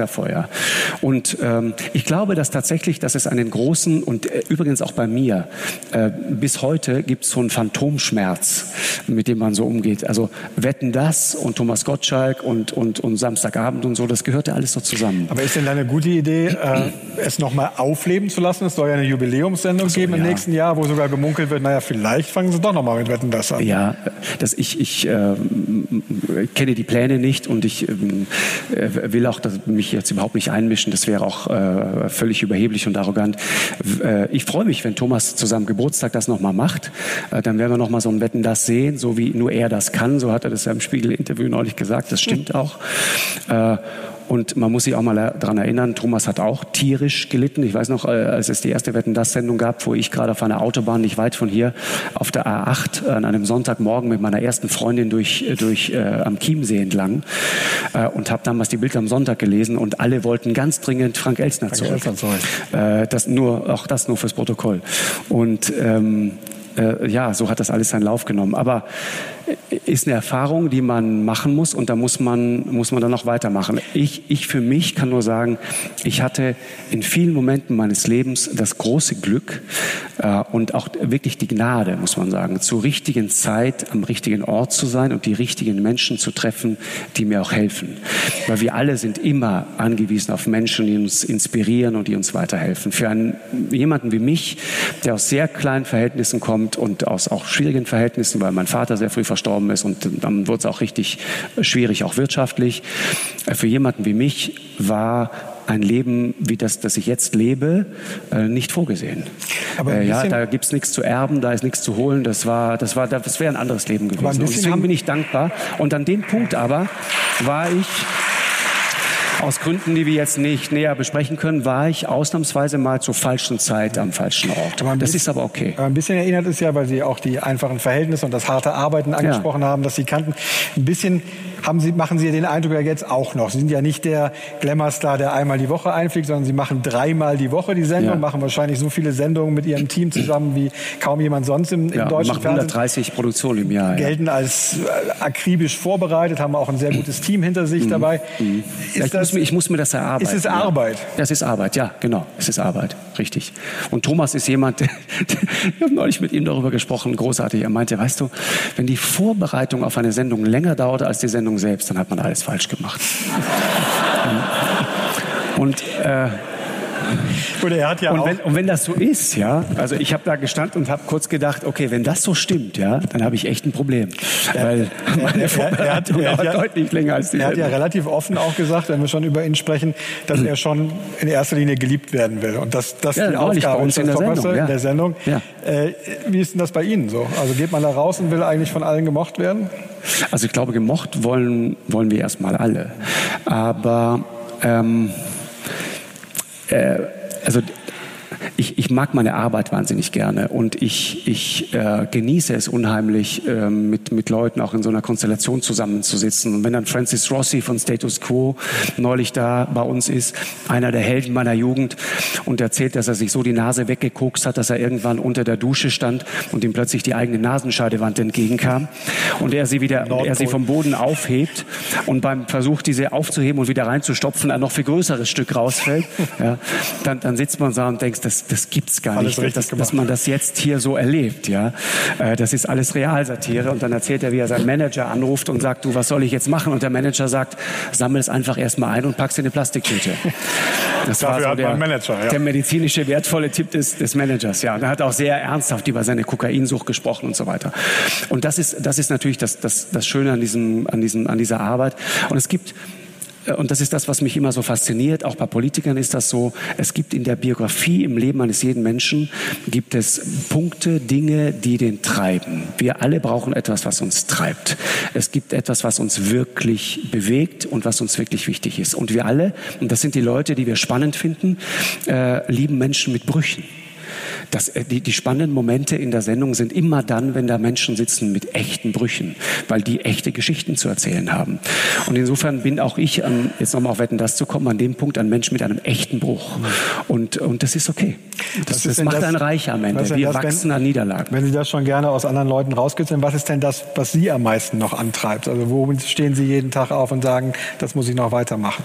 Ach, es ist, es ist, es ist wirklich Neugierde. Ich, ich habe einfach Spaß daran, neue, ungewöhnliche Dinge zu erfahren. Ich habe neulich, ich, ich lese wahnsinnig gerne, ja, und deswegen finde ich auch, dass es eine gute Zeit ist für Journalismus. Und ich finde, es gibt großartigen Journalismus in diesem Land. Das merke ich zum Beispiel daran, äh, dass ich immer wieder verführt werde, Dinge zu lesen, die ich eigentlich gar nicht lesen wollte. Und dann lese ich die aber trotzdem und denke, ach, guck mal, so ist das. Das ist interessant. Ich habe am Sonntag in der in der in der FAZ einen klugen Artikel gelesen, in dem jemand sagt, ein Kollege sagt, vielleicht ist es mit Blick auf Ostdeutschland ja so, dass der Osten das Normale ist und der Westen die Ausnahme. Muss man erstmal drüber nachdenken. Ja, aber ja. es ist ein super Gedanke. Mhm. Wenn du dir mal ganz Europa anguckst, dann merkst du plötzlich, ah ja, richtig. Mhm. Das ist ganz normal ganz Europa wählt so und Westdeutschland ist die Ausnahme, weil die sich ihre, ihre, ihrer Geschichte bewusst sind, weil die aus dieser Geschichte auch etwas abgeleitet haben, was man Verantwortungsbewusstsein nennt und so weiter und deswegen auf eine Art immunisiert sind. Das finde ich, fand ich um, einen, einen, einen wirklich spektakulären Gedanken. Ich dachte, vielleicht muss man das Ding mal so angucken. Perspektivwechsel ist einfach interessant. Oder ich, ich habe eine Geschichte noch. Ich habe in, in Newcastle in London, in, in England äh, vor kurzem eine war ich am Freitagabend in Newcastle, weil ich mal wissen wollte, was passiert an einem Freitagabend in Newcastle. Schwierige Stadt, Sting kommt daher. Arbeiterstadt, hohe Arbeitslosigkeit, ja. Drogen, Alkohol und so weiter. Sie kommen da rein in diese Innenstadt und sehen Dinge, die wollen sie nicht sehen. Das, das macht ihnen Angst. Ich habe noch nie so viele komplett enthemmte Menschen gesehen wie Nordpol, da. Ne? So, und, dann, und dann steht da eine junge Frau vor so einem Pub und drumherum stehen mindestens 100 Mann, also 100 Leute, Partygäste und so weiter, alles auf offener Straße. Und die ist so weggetreten, dass sie dann irgendwann auch nicht mal die Toilette aufsucht, sondern die hockt sich dahin und entledigt sich ihrer Dinge einfach mitten auf dem Gehweg vor allen Leuten. Es war der völlig egal. Und das hat mich erschüttert und ich dachte, das, das gibt's doch nicht, dass wir, dass wir in so einer Verfassung sind, auch als Gesellschaft. Und dachte, äh, gleich werde ich den einzigen nüchternen Menschen des heutigen Abends treffen und das wird der muslimische Taxifahrer aus Pakistan sein. Und genau so war's. Der kam dann, ich, ich habe ein Taxi gerufen und dann sitzt ein junger Mann, Muslim aus Pakistan, 23 Jahre alt und ich fange an, den zu fragen und sage, sag mal, wie viele Kinder hast du? Ah, ich habe drei Kinder. Sag ich, was wie groß ist deine Angst, dass deine Kinder irgendwann Teil dieser kompletten Verwahrlosung sind? Und dann sagt dieser Mann zu mir, das hat mich noch nie einer gefragt. und hat mir dann erklärt, dass das die große Angst vieler Muslime zum Beispiel ist. Teil dieser Dekadenz zu werden, von der sie sagen, das wollen wir nicht. Wir wollen nicht, dass unsere Kinder so enden. Und ehrlich gesagt wollen wir alle das auch nicht. Und wenn man so einen Perspektivwechsel mal vornimmt, dann versteht man, was da eigentlich gerade passiert. Dann merkst du plötzlich, ach so, da gibt es auf der anderen Seite auch eine Angst, da gibt es auch eine Not, da gibt es auch ein Problem. Und da treffen wir uns nicht mehr an dem Punkt. Und wenn wir dann so laut dann immer einfordern und sagen, da müssen sich alle zu unseren Werten bekennen und so weiter, dann frage ich an dem Punkt mit Newcastle im Hinterkopf, was meinst du denn mit unseren Werte? Klingen Sie jetzt so, als ob Sie glauben, dass die westlichen Gesellschaften ihre, sich ihres Wertegerüstes selber nicht sicher sind. Ja, sind wir auch nicht. Mhm.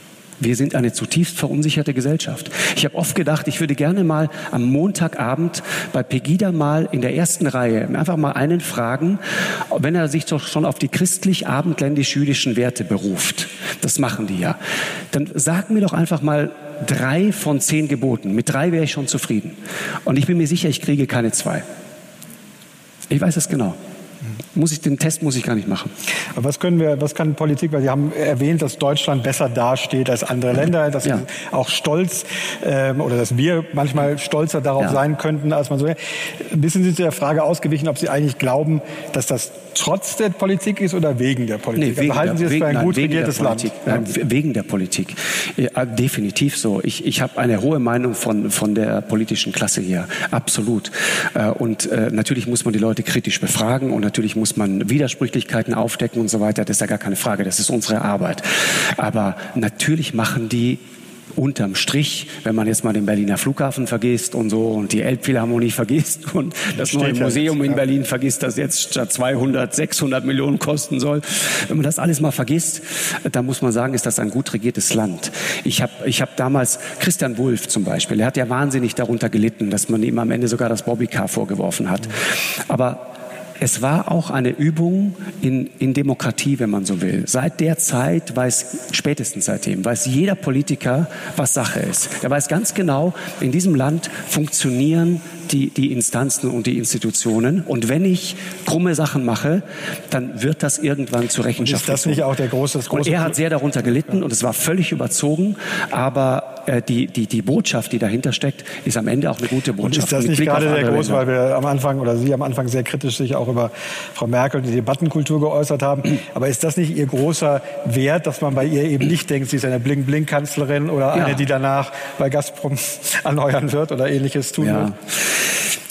Ja, klar. Ich meine, äh, äh, aber Gerd Schröder auch zum Beispiel. Ich meine, Gerd Schröder äh, war ein mutiger oder ist ein mutiger Mann. Das muss man auch mal sagen. Gerd Schröder hat seine Kanzlerschaft riskiert, weil er zutiefst davon überzeugt war, dass man dieses Land reformieren muss. Und davon haben wir jetzt zwölf Jahre lang unter anderem auch gut gelebt. Das ist einfach so. Das ist Teil der Wahrheit. Ohne die, die, die Agenda 2010 wären, glaube ich, die letzten zwölf Jahre Aufschwung so nicht möglich gewesen. Bei allen Verwerfungen, die das auch mit sich gebracht hat. Und dann natürlich äh, haben wir gelebt vom Aufschwung Chinas, weil wir als Maschinenbauer natürlich dorthin unheimlich gute Geschäfte machen konnten. Und es wird jetzt auch schwieriger. Wir Aber wir werden, wir werden auch da, Deutschland ist ein, ist ein, ein wirklich unglaublich diszipliniertes, starkes Land und es funktioniert. Sie haben den Druck der Sendezeit, ich habe den Druck der Leserinnen ja, und Leser. Dann kriege ich nämlich wieder böse Zuschriften, wenn ich zu viel Zeit monopolisiere. Deswegen eine letzte Frage von mir.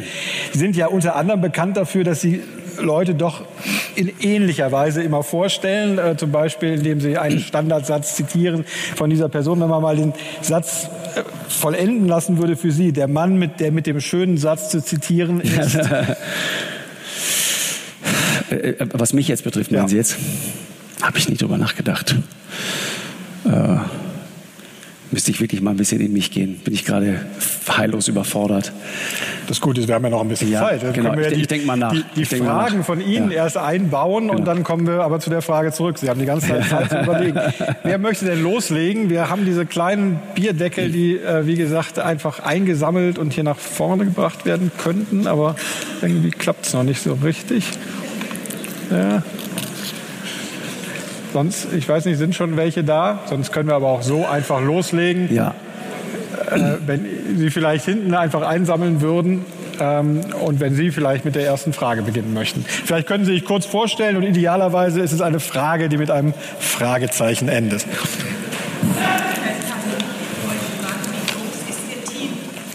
Wie groß unser Team ist, äh, das ist vergleichsweise klein. Wir haben eine Redaktion von ungefähr 14, 15 Leuten. Äh, das ist sozusagen unsere Mannschaft. Äh, und an Sendetagen dann natürlich mit, mit ganzer Technik und so weiter sind wir dann wahrscheinlich 50, 60, würde ich sagen. Also dann wird es schon relativ groß. Aber das ist so die, so die Größenordnung. Ja. Wie ist denn überhaupt so der normale Ablauf eines Tages? Also wie muss man sich das vorstellen? Sie zeichnen ja nicht immer live auf, sondern teilweise auch mit ein bisschen Vorlauf. Äh, ja, aber Stunden, wir zeichnen also, immer auf. Genau. Am Dienstag die Sendung für den Dienstag, also kurz vor Ausstrahlung. Am Mittwoch die Sendung für den Mittwoch, kurz vor Ausstrahlung. Und dann direkt im Anschluss die Sendung für Donnerstag. Okay. Meistens machen wir das so. Manchmal auch live. Dankeschön. Nachdem, ja. Und die Gästeauswahl obliegt allein der Redaktion oder Sie nee. sagen schon mal, nee, den will ich aber unbedingt haben oder die will ich unbedingt haben? Ja, absolut. Haben? Ja, ja, klar. Ja. Genau. Wir, wir, genau. Wir gehen ja alle äh, mit offenen Augen durch die Gegend und sehen Dinge und so weiter. Und äh, dann treibt einen vieles um. Also mich treibt zum Beispiel Schulpolitik äh, wahnsinnig um. Der Zustand unserer Schulen, der Zustand von Schule allgemein. Also wenn ich, wenn ich Lehrer da sitzen habe, die mir sagen, wir können heute die Schulbücher von vor zehn Jahren nicht mehr einsetzen, weil die Kinder sie nicht mehr verstehen, dann weiß ich, dass wir ein Problem haben. Und äh, das, das wäre, ist zum Beispiel. Wäre auch gleich eine der ersten Fragen, nämlich ja. wenn Sie sich einen Gast aussuchen können, wer wäre das? Äh, ich, Sie noch nicht hatten. Ja, ich ähm, würde sehr gerne noch mal wirklich lange mal mit, mit Gerd Schröder mich unterhalten, weil der auch so viele Brüche in seinem Leben hat, auch eine faszinierende Biografie äh, hat. Ähm, das ist so einer, der, der, der mir zum Beispiel sehr liegt. Aber äh, Angela Merkel ist auch jemand, den man vielleicht mal länger befragen kann. Die geht natürlich dann in die Sendungen nach dem Tatort, weil sie weiß, da sitzen den einfach... Namen, den Sie nicht aussprechen. Ja, genau. Nein, um Gottes Willen, nein, nein, nein, nein, das ist schon okay. Ja, äh, Dankeschön. Aber ich will nur sagen, die denken ja auch ganz taktisch einfach ja. schlicht und ergreifend. Ne? Und da geht man dann dahin, wo man einfach die meiste Reichweite hat. Ja. Und das ist ja auch richtig so. Man muss ja auch die Menschen erreichen. Und jetzt eine rein technische Frage hier. Äh, aber haben Sie im Prinzip schon ein bisschen beantwortet. Wie schaffen Sie es eigentlich, heute um 23 Uhr wieder in Hamburg zu sein, Sarah Wagenknecht genau, zu interviewen? Genau. genau. Antwort, ich schaffe es nicht. Sie schaffen genau. es also nicht. Genau. genau, das war eine der Frage, wann die äh, Sendungen aufgezeichnet werden. Die nächste Frage geht schon wieder um Sarah Wagenknecht. Also fasziniert die Leute durchaus. Total. Sind Sie, wie eng sind Sie mittlerweile mit Sarah Wagenknecht befreundet? Nicht befreundet, aber ähm, da gibt es durchaus eine, eine, hohe Wertschätzung. Ähm, habe ich das Gefühl, ja. Ich tausche mich mit ihr immer sehr, sehr. Ich, ich mag Sarah Wagenknecht, also mochte ich immer schon. Äh, ich teile überhaupt nicht äh, jede ihrer Positionen, äh, aber äh, ich mag die deswegen, weil äh, Sarah Wagenknecht jemand ist, der wirklich äh, in die Tiefe hinein Dinge durchdringt und durchdenkt. Und ich mag auch so dieses, dieses leicht autistische an ihr. Also eine, dieses, eine, dieses, ja, Sarah Wagenknecht in, in einem positiven ja. Sinne. Sarah Wagenknecht zieht sich, glaube ich, gerne zurück. Ja. Und ich glaube, sie mag dieses Spiel mit der Öffentlichkeit gar nicht so gerne. Die leidet eher darunter. Aber sie, sie hat das Gefühl, sie muss es machen, weil sie, weil sie etwas zu sagen hat. Ich das, das ist besser als andersrum. Äh, genau, eine Sendung bei Ihnen gesehen, wo es ja auch um die Frage ging, zugespitzt formuliert, ob Politik eigentlich dumm macht, weil sie gesagt hat, äh, immer wieder diese Termine, die ja, sich ja. da häufen und genau. man kommt gar nicht mehr zum Lesen, sie kann sich nicht das, raus. Ne? Sie sagte genau. das. Ja. Äh, es wurde dann etwas zugespitzt mal wieder. Ähm, aber sie hat da ja schon was, äh, auch ähnlich wie Oskar Lafontaine, die Gabe, sich rauszuziehen. Ne? Also sie macht ja mehr als andere Politiker, äh, indem dass sie einfach nachdenkt, schreibt. Ja, äh, aber das ist, das ist natürlich äh, ein, ein wirklich brutales Geschäft, ne? das, das einfach nie aufhört und die zahlen alle einen wirklich hohen Preis dafür. Das muss man einfach wissen. Ähm, deswegen muss man auch ähm, ehrlich gesagt dankbar sein, dass es Leute gibt, die noch in die Politik gehen. Das ist so. Also in der, in der vordersten Front. Ich will überhaupt nicht in Abrede stellen, dass es natürlich auch Leute gibt, die da äh, auch sitzen und äh, wenig tun. Salvini war zum Beispiel so einer. Salvini saß jahrelang im Europaparlament und war mit derjenige mit den meisten Abwesenheiten. Boris Johnson. Das ist ja bei vielen der Populisten, ehrlich gesagt, ja, wenn sie genau. erstmal im Parlament sind. Ja. Das führt mich zu einer Frage, ähm, die man sich ja manchmal bei den Talkshows generell stellt. Das war jetzt bei Anne Will zuletzt anders, als sie auch mal britische Abgeordnete in ihre Sendung geholt hat. Mhm oft ist ja ein Vorwurf, dass sie so deutsch sind ähm, und dass die Quoten aber auch nicht anders funktionieren. Wenn man jetzt mal zum Beispiel wirklich sagen mhm. würde, man lädt jemanden ein, wo man vielleicht auch eine Übersetzung braucht und ähnliches. Mhm. Ist das was, was Sie auch merken, dass das schwierig ist, das zu machen? Äh, nee, wir machen das ja oft eigentlich. Und wir hatten eine der äh, besten äh, Quoten, hatten wir, als James Comey bei uns war, der, der gefeuerte, ja. von Trump gefeuerte FBI-Chef, äh, der, der damals äh, von diesem Konflikt erzählte, in dem er steckte als es um die Frage ging, kurz vor der Wahl, Hillary. genau, veröffentliche ich jetzt nochmal, dass es da Untersuchungen gibt gegen Hillary Clinton.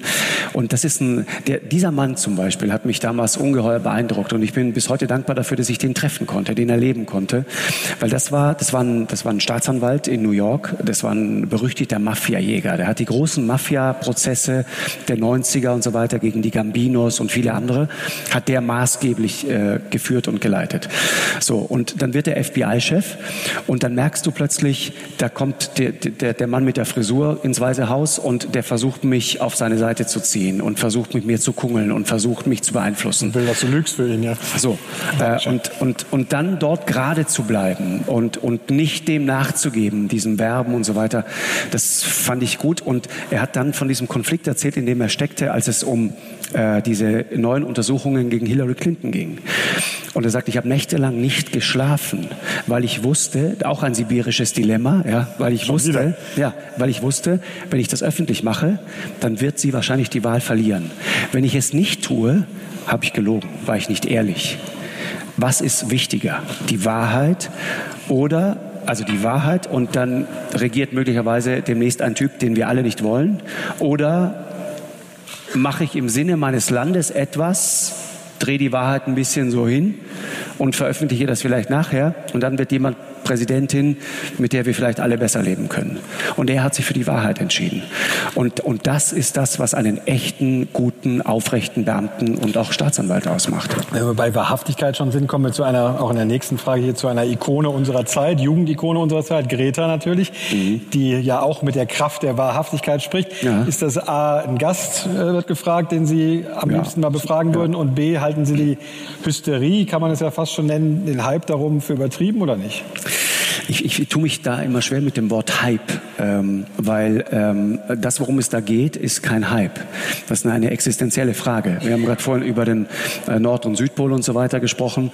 Äh, Westantarktis zum Beispiel, äh, da fängt es mittlerweile auch äh, richtig massiv an zu tauen. Wir wissen mittlerweile, dass wir sehr wahrscheinlich das Grönlandeis verlieren werden. Wenn das Grönlandeis schmilzt, dann hebt sich dort nicht nur das Land, ja, weil dieser Panzer ist so dick, der ist drei Kilometer dick, dann hebt sich das Land teilweise raus aus dem Meer. Das heißt, da wird ein bisschen mehr Platz. Aber auf der anderen Seite werden wir sieben Meter höheren Meeresspiegel haben. Das dauert noch hunderte Jahre, bis das so sein wird. Aber das könnte passieren, wenn wir nicht aufpassen. Und unabhängig davon, was da an Politik gemacht wird. Und mir geht dieses, dieses furchtbare Moralisieren teilweise unglaublich auf den Wecker, sage ich ganz offen, ähm, weil es aus dieser moralischen Nische heraus, darfst deine Bratwurst nicht mehr essen und nach Mallorca darfst du auch nicht mehr und so weiter.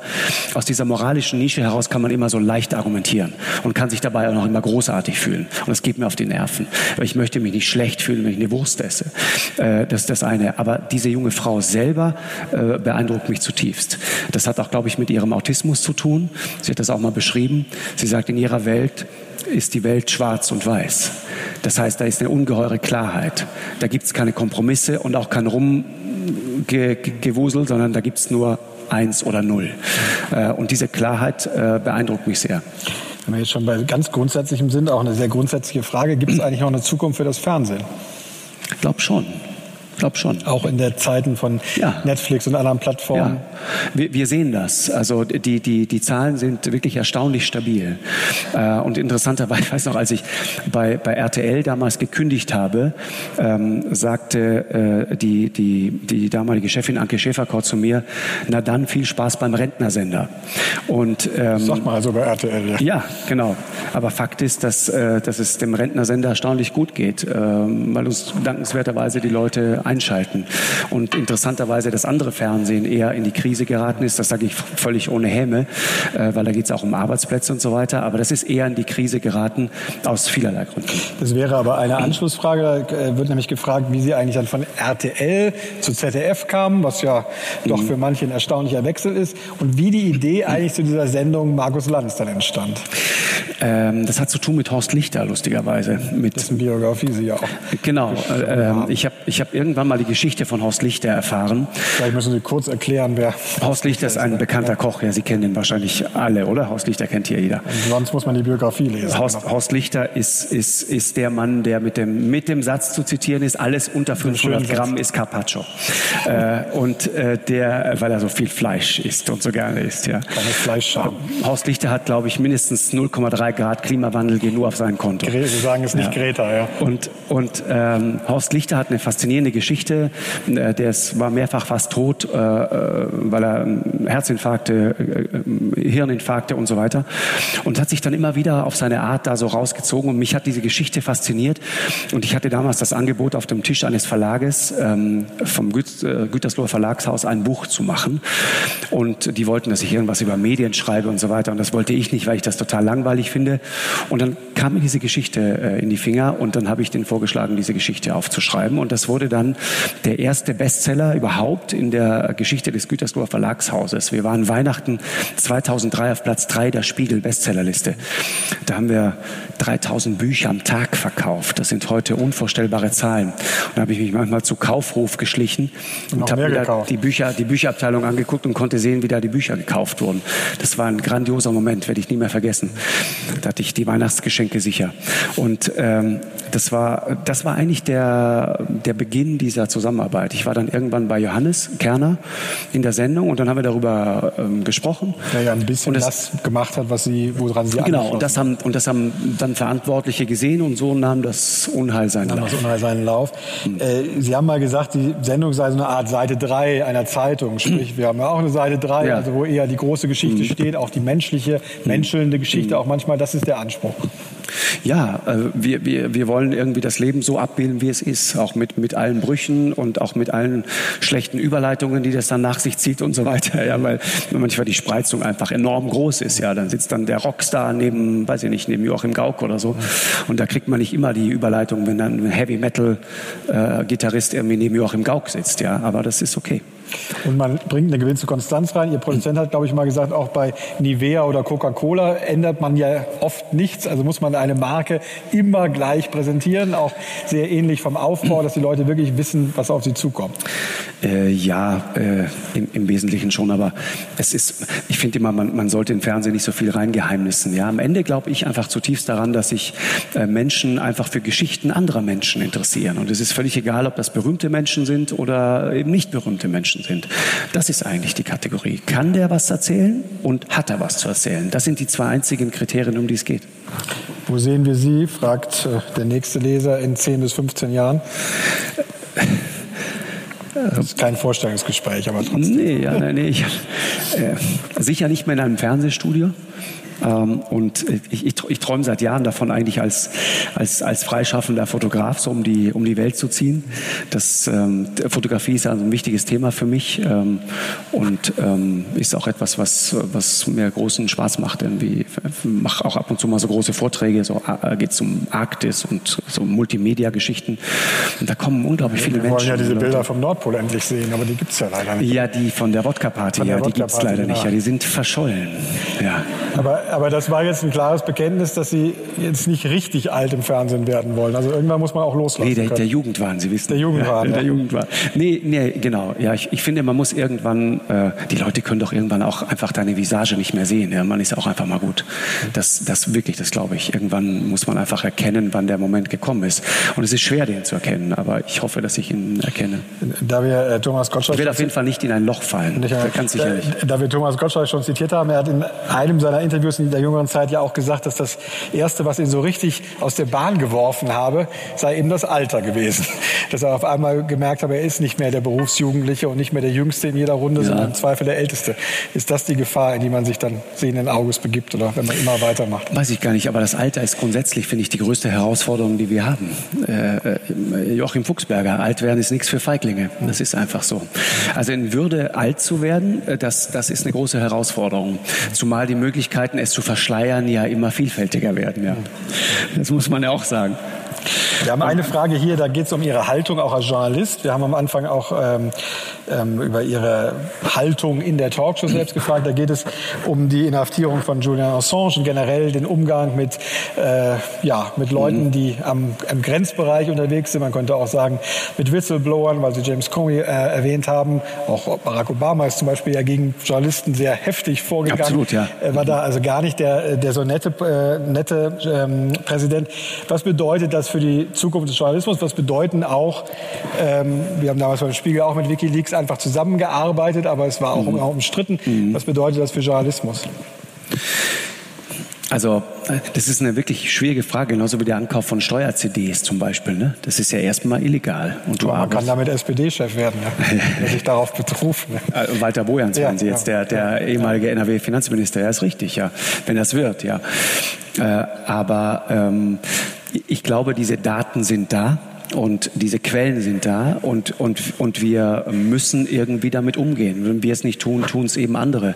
Äh, ich meine, wenn man sich mal das Strache-Video, das Ibiza-Video an, ansieht, das ist natürlich äh, ja, das ist die, eine wirklich perfide Nummer, ja, wie, wie, wie dieser arme Mann da aufs Glatteis geführt worden ist. Auf der anderen Seite Hätte aber auch schon kommen sehen können. Ja. Ja, das, ja, das war interessanterweise war das eine große Panik. Seit zehn Jahren war seine große Panik, dass er irgendwann mal genau in eine solche Falle tappt und ausgerechnet ihm passiert's. Aber dann gibt's halt auch so unfassbar unfreiwillig komische Szenen in diesem Video.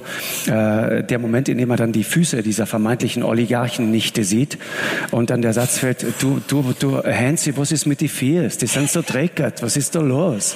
Äh, und, dann, und dann sagt er, sagt der Gudenus irgendwie, äh, du Heinz, das ist kein Fake, das ist alles echt, mach da keine Sorgen. äh, und weil, weil, weil Strache irgendwie dämmerte, dass eine Oligarchennichte auf dem Level einfach eine Pediküre aufsucht regelmäßig. Ein und, Einwand, ja. Äh, ja. Also aber das, wir müssen damit umgehen und ich glaube, wir werden diese Quellen auch weiter nutzen, definitiv.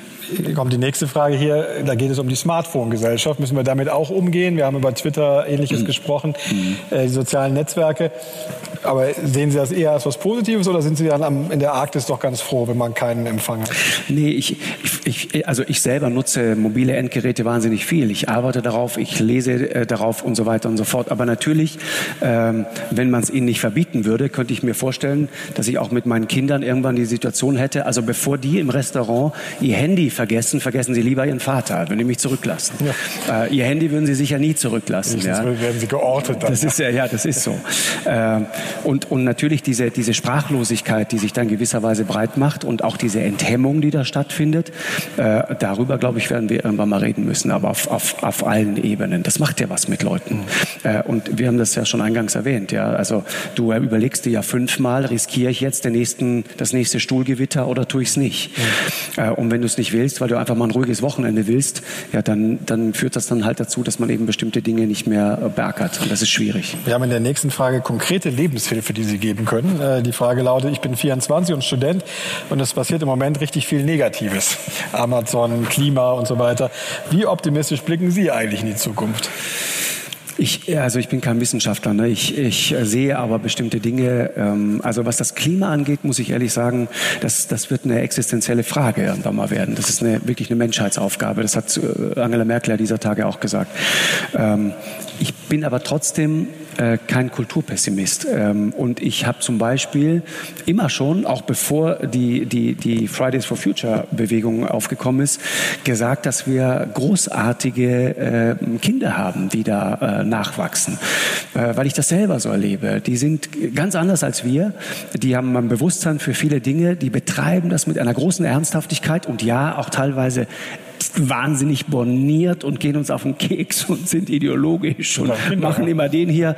Äh, obwohl ich sagen muss, ich, ich bin ein bisschen rumgekommen in der Welt. Egal wo ich war, der deutsche Student war immer schon da. Also das ist, das ist sozusagen der andere Teil der Wahrheit. Ja, also die, die sind auch sehr viel unterwegs und da ist auch ein bisschen Scheinheiligkeit im Spiel, will ich damit sagen. Aber ich mag die trotzdem, weil die, weil die ein Problem erkannt haben und sagen, okay, jetzt müssen wir was tun. Und wir werden dann Lösungen finden, hoffentlich, und, und werden das vorantreiben. Äh, und gerade was diese neue Generation angeht, bin ich überhaupt nicht pessimistisch. Ich habe gerade in Oxford junge Leute getroffen, ähm, äh, Deutsche auch. Und da ist interessant, diese sehr klugen jungen Leute da, für die ist zum Beispiel Facebook und Twitter ist Teufelszeug. Finden die total uncool. Und selbst wenn die Professoren sagen, äh, mach mal, sagen, nee, das klaut uns nur die Zeit. Das war die Begründung. Ich dachte, guck mal, endlich versteht mich mal einer. Ja, das war gut. Äh, ich sehe von den Fragen, dass Sie mit Ihrer Expeditionsbeschreibung nachhaltigen Eindruck gemacht haben im Publikum. Aber eine Frage, die ich sehr gut finde, ist, als Sie da in dieser ausführlich beschriebenen Wettrennen mit den Russen waren, so, ja. äh, oder generell, wenn Sie in dieser ja doch eher unwirtlichen Gegend unterwegs ja. sind, was bewegt einen dann weiterzumachen? Was sind für Lehren, die Sie daraus ziehen können, die Sie vielleicht auch mit uns teilen können? Ja, also dieses es ist so wie dieses, dieses Ausgesetztsein, ne? dieses Zurückgeworfensein auf dich selbst. Das ist das, was ich vorhin schon mal versucht habe anzudeuten. Das ist etwas, was uns unheimlich gut tut, weil es zunächst mal Ängste in uns weckt. Ja, wenn du in so einer Landschaft bist, so eine Landschaft sagt dir in jeder Sekunde, äh, mein Freund, dich wollen wir hier nicht haben. Ja? Auf dich habe ich nicht gewartet. Du hast hier nichts verloren. Und wir spüren das als Menschen. Das ist total faszinierend. Wir als Menschen spüren, wenn wir in einer existenziellen Situationen sind. Und äh, wenn man dann da durchkommt und sich immer weiter durchquält und merkt, selbst wenn du denkst, jetzt geht gar nichts mehr, dann sagt zum Beispiel Reinhold Messner, dann hat man immer noch drei Tage Zeit. Gut, ja. Dann kann man immer noch drei ja. Tage. Ja. Und die Erfahrung habe ich äh, in anderer Dimension, aber ein bisschen so, so auch gemacht. Die Folgefrage ist, fließt das auch in Ihren Alltag ein? Muss man sich jetzt auch beim Einkauf so vorstellen, dass Markus, du schaffst das oder wie ja, motivieren Sie sich dann da? Genau, du findest das Waschmittel. Du findest das. Ja, äh, muss man, muss man, ja. Ich, ich äh, beim Einkaufen nicht so sehr, aber äh, wenn es jetzt zum Beispiel, ich übertrage viele Dinge äh, in meinen Alltag, ja, das ist wahr. Aber es geht auch um Verzicht. Es geht, es geht ja darum, äh, mit, mit, mit weniger Dingen zurechtzukommen. Also nach, nach drei, sechs, acht Wochen am Südpol oder Nordpol ist die erste warme Dusche ein fantastisches Erlebnis. Ja. Ich werde auch immer gefragt, wie geht man am Südpol auf Toilette? Und ich sage dann immer, man muss einfach nur schnell sein. Ja, das, ist, äh, das, das, das ist das entscheidende Kriterium. Aber sie lernen natürlich dann so eine, äh, so eine Toilette und sowas auch wieder einfach schätzen. unfassbar ja. zu schätzen. Sie lernen auch zu schätzen, dass wir hier in Deutschland, ich habe heute in München am Flughafen beim Hotel, ohne zu zögern, äh, einfach den Wasserhahn aufgemacht und Wasser getrunken. Ich trinke immer Leitungswasser. Ich liebe Leitungswasser, weil deutsches Leitungswasser kann man trinken. Das ist ein fantastisches deutsches Geschenk. Wasser, wie Harald Schmidt. Ja, wirklich. Das kann man trinken. In wenigen Ländern dieser Erde kann man Wasser trinken, aber hier kann man das. Und das ist so ein, das ist so etwas, das, wir nehmen das so mit und das ist für uns alles so ganz normal. Aber es ist vor allen Dingen dieses Verantwortung für dich selbst übernehmen. Da, darum geht's. Raus aus dieser Komfortzone und dann mal im Schlafsack schlafen. Selbst wenn man Verantwortung für sich selber und prägen einen ja andere Menschen. Nächste Frage, welche Persönlichkeit hat Sie denn am nachhaltigsten geprägt? Oh, ich glaube schon, hm, ich würde sagen, ich würde sagen, meine Mutter, definitiv. Meine Mutter ist eine, eine unfassbar zähe ältere Dame mittlerweile von 85 Jahren, die auch so ein, das musste ich erst lernen, das musste ich loswerden. Ja, die ist sehr, sehr katholisch. Äh, heute würde man sagen, wahrscheinlich eine Fundamentalistin. Äh, die ist in so einem kleinen Bergdorf groß geworden, äh, Bergbauerntochter. Äh, und das sind, und das liebe ich an diesen Leuten. Deswegen bin ich zum Beispiel auch oft in Südtirol auf alten Bergbauernhöfen unterwegs, die es da noch gibt, äh, in, zum Teil, und, und fotografiere alte Bergbauern. Ich werde irgendwann mal ein Buch über alte Bergbauern machen.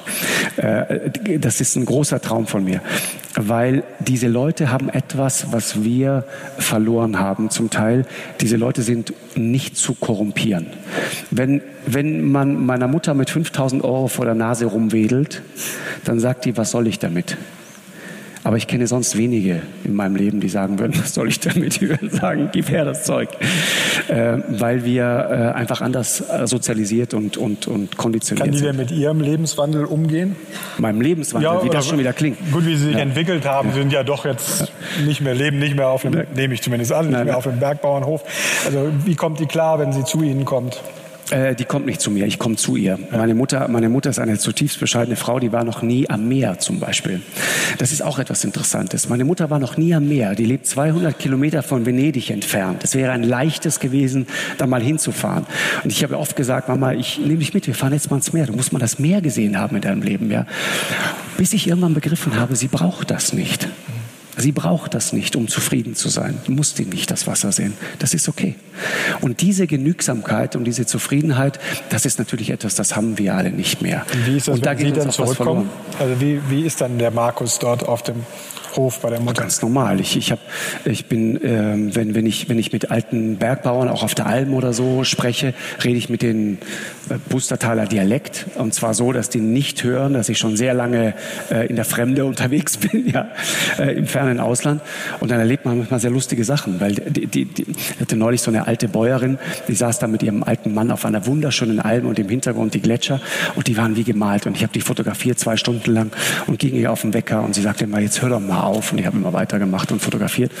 Und dann irgendwann äh, nimmt sie mich so bei der Hand und sagt, Bubile, jetzt komm mal her da, heißt äh, Freundchen, komm mal her. Habe ja. ich sogar verstanden. Setz dich hin, setz dich nieder und so, wer bist denn du überhaupt? Ja.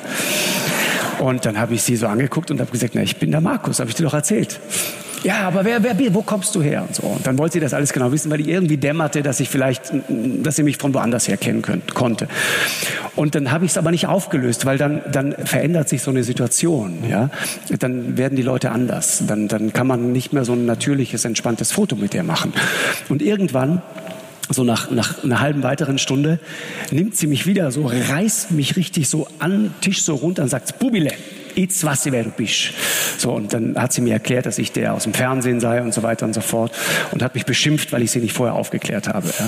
Und das sind aber so, so schöne Momente, die man unheimlich genießt, weil es unverstellte, echte, authentische Momente sind.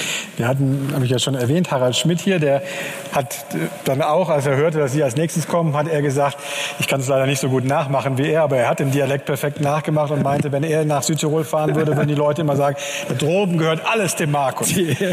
Und, ja, das ist Quatsch. Ja, das ist Quatsch. Es war aber lustigerweise auch eine Zuschauerfrage, weil ja. auch ein Zuschauer oder ein Leser von uns gehört hatte, dass sie ziemlich viele von den Höfen dort aufkaufen. Nein, und er wollte Quatsch. wissen, ob das eine Altersanlage oder sogar eine Zinsanlage nein, nein, nein, nein, nein, Das ist totaler Quatsch. Kann ich gerne. Also ich könnte jetzt erzählen, dass Harald genau auf der anderen Seite des Tales immer in einem sündhaft teuren Chalet Urlaub macht. Und wenn ich den Namen des Chalets jetzt sagen würde, könnten Sie recherchieren, was das pro Nacht an Weihnachten kostet. Ja. Und dann können Sie ja gleich noch sagen. würde die Welt anders ja. aussehen. Ja. Äh, nee, das ist tatsächlich, er macht im Pustertal da manchmal Urlaub und äh, wirklich genau auf der anderen Talseite. So ist er, der Harald. Ja, ja nein, das ist ein großartiger Typ. Und ähm, nee, ich habe irgendwann mal vor... Ähm, gut zehn Jahren einen, einen kleinen Bergbauernhof dort äh, gekauft für uns, weil ich immer schon als Kind äh, dieses Leben der Bergbauern so mochte. Ich habe es ja gerade erzählt, bin so geprägt worden. Mein Vater kommt vom Bergbauernhof, meine Mutter. Äh, aber die, ähm, wir waren dann die erste Generation, die im normalen Haus, Haus sozusagen ja. aufgewachsen ist. Und wir haben das immer, also ich vor allen Dingen, immer auf eine Art vermisst.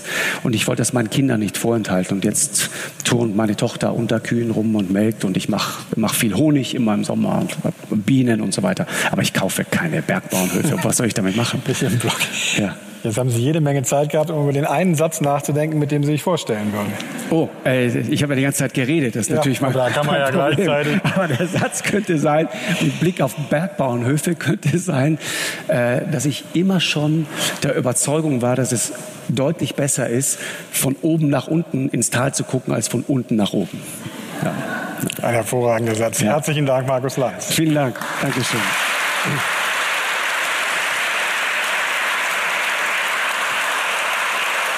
Dankeschön.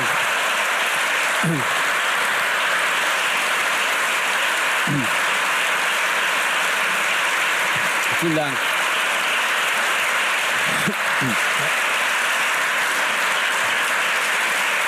Das war nicht auf. Ja. Danke. Es ist warm hier, ne? Wahnsinn, warm ja. hier, ne? Warm, ja. Warm, warm, ja. Ganz herzlichen Dank an Sie. Ich denke, der Applaus sagt alles Nein, über Dank, die Begeisterung. Äh, vielen Dank, dass Sie da waren. Äh, es geht, das ist das sicherste Zeichen, dass die Sommerpause vorbei ist, schon in weniger als zwei Wochen weiter mit unserem Live-Format. Dann kommt Friedrich Merz, auch ein interessanter Kontrast. Äh, quatschen Sie den in die Kanzlerschaft. Ich ja? denke auch, da wird er ja. vielleicht seine Kandidatur erklären. Ja, Schauen wir mal, und wie er es mit der AKK hält und was er von ihr hält.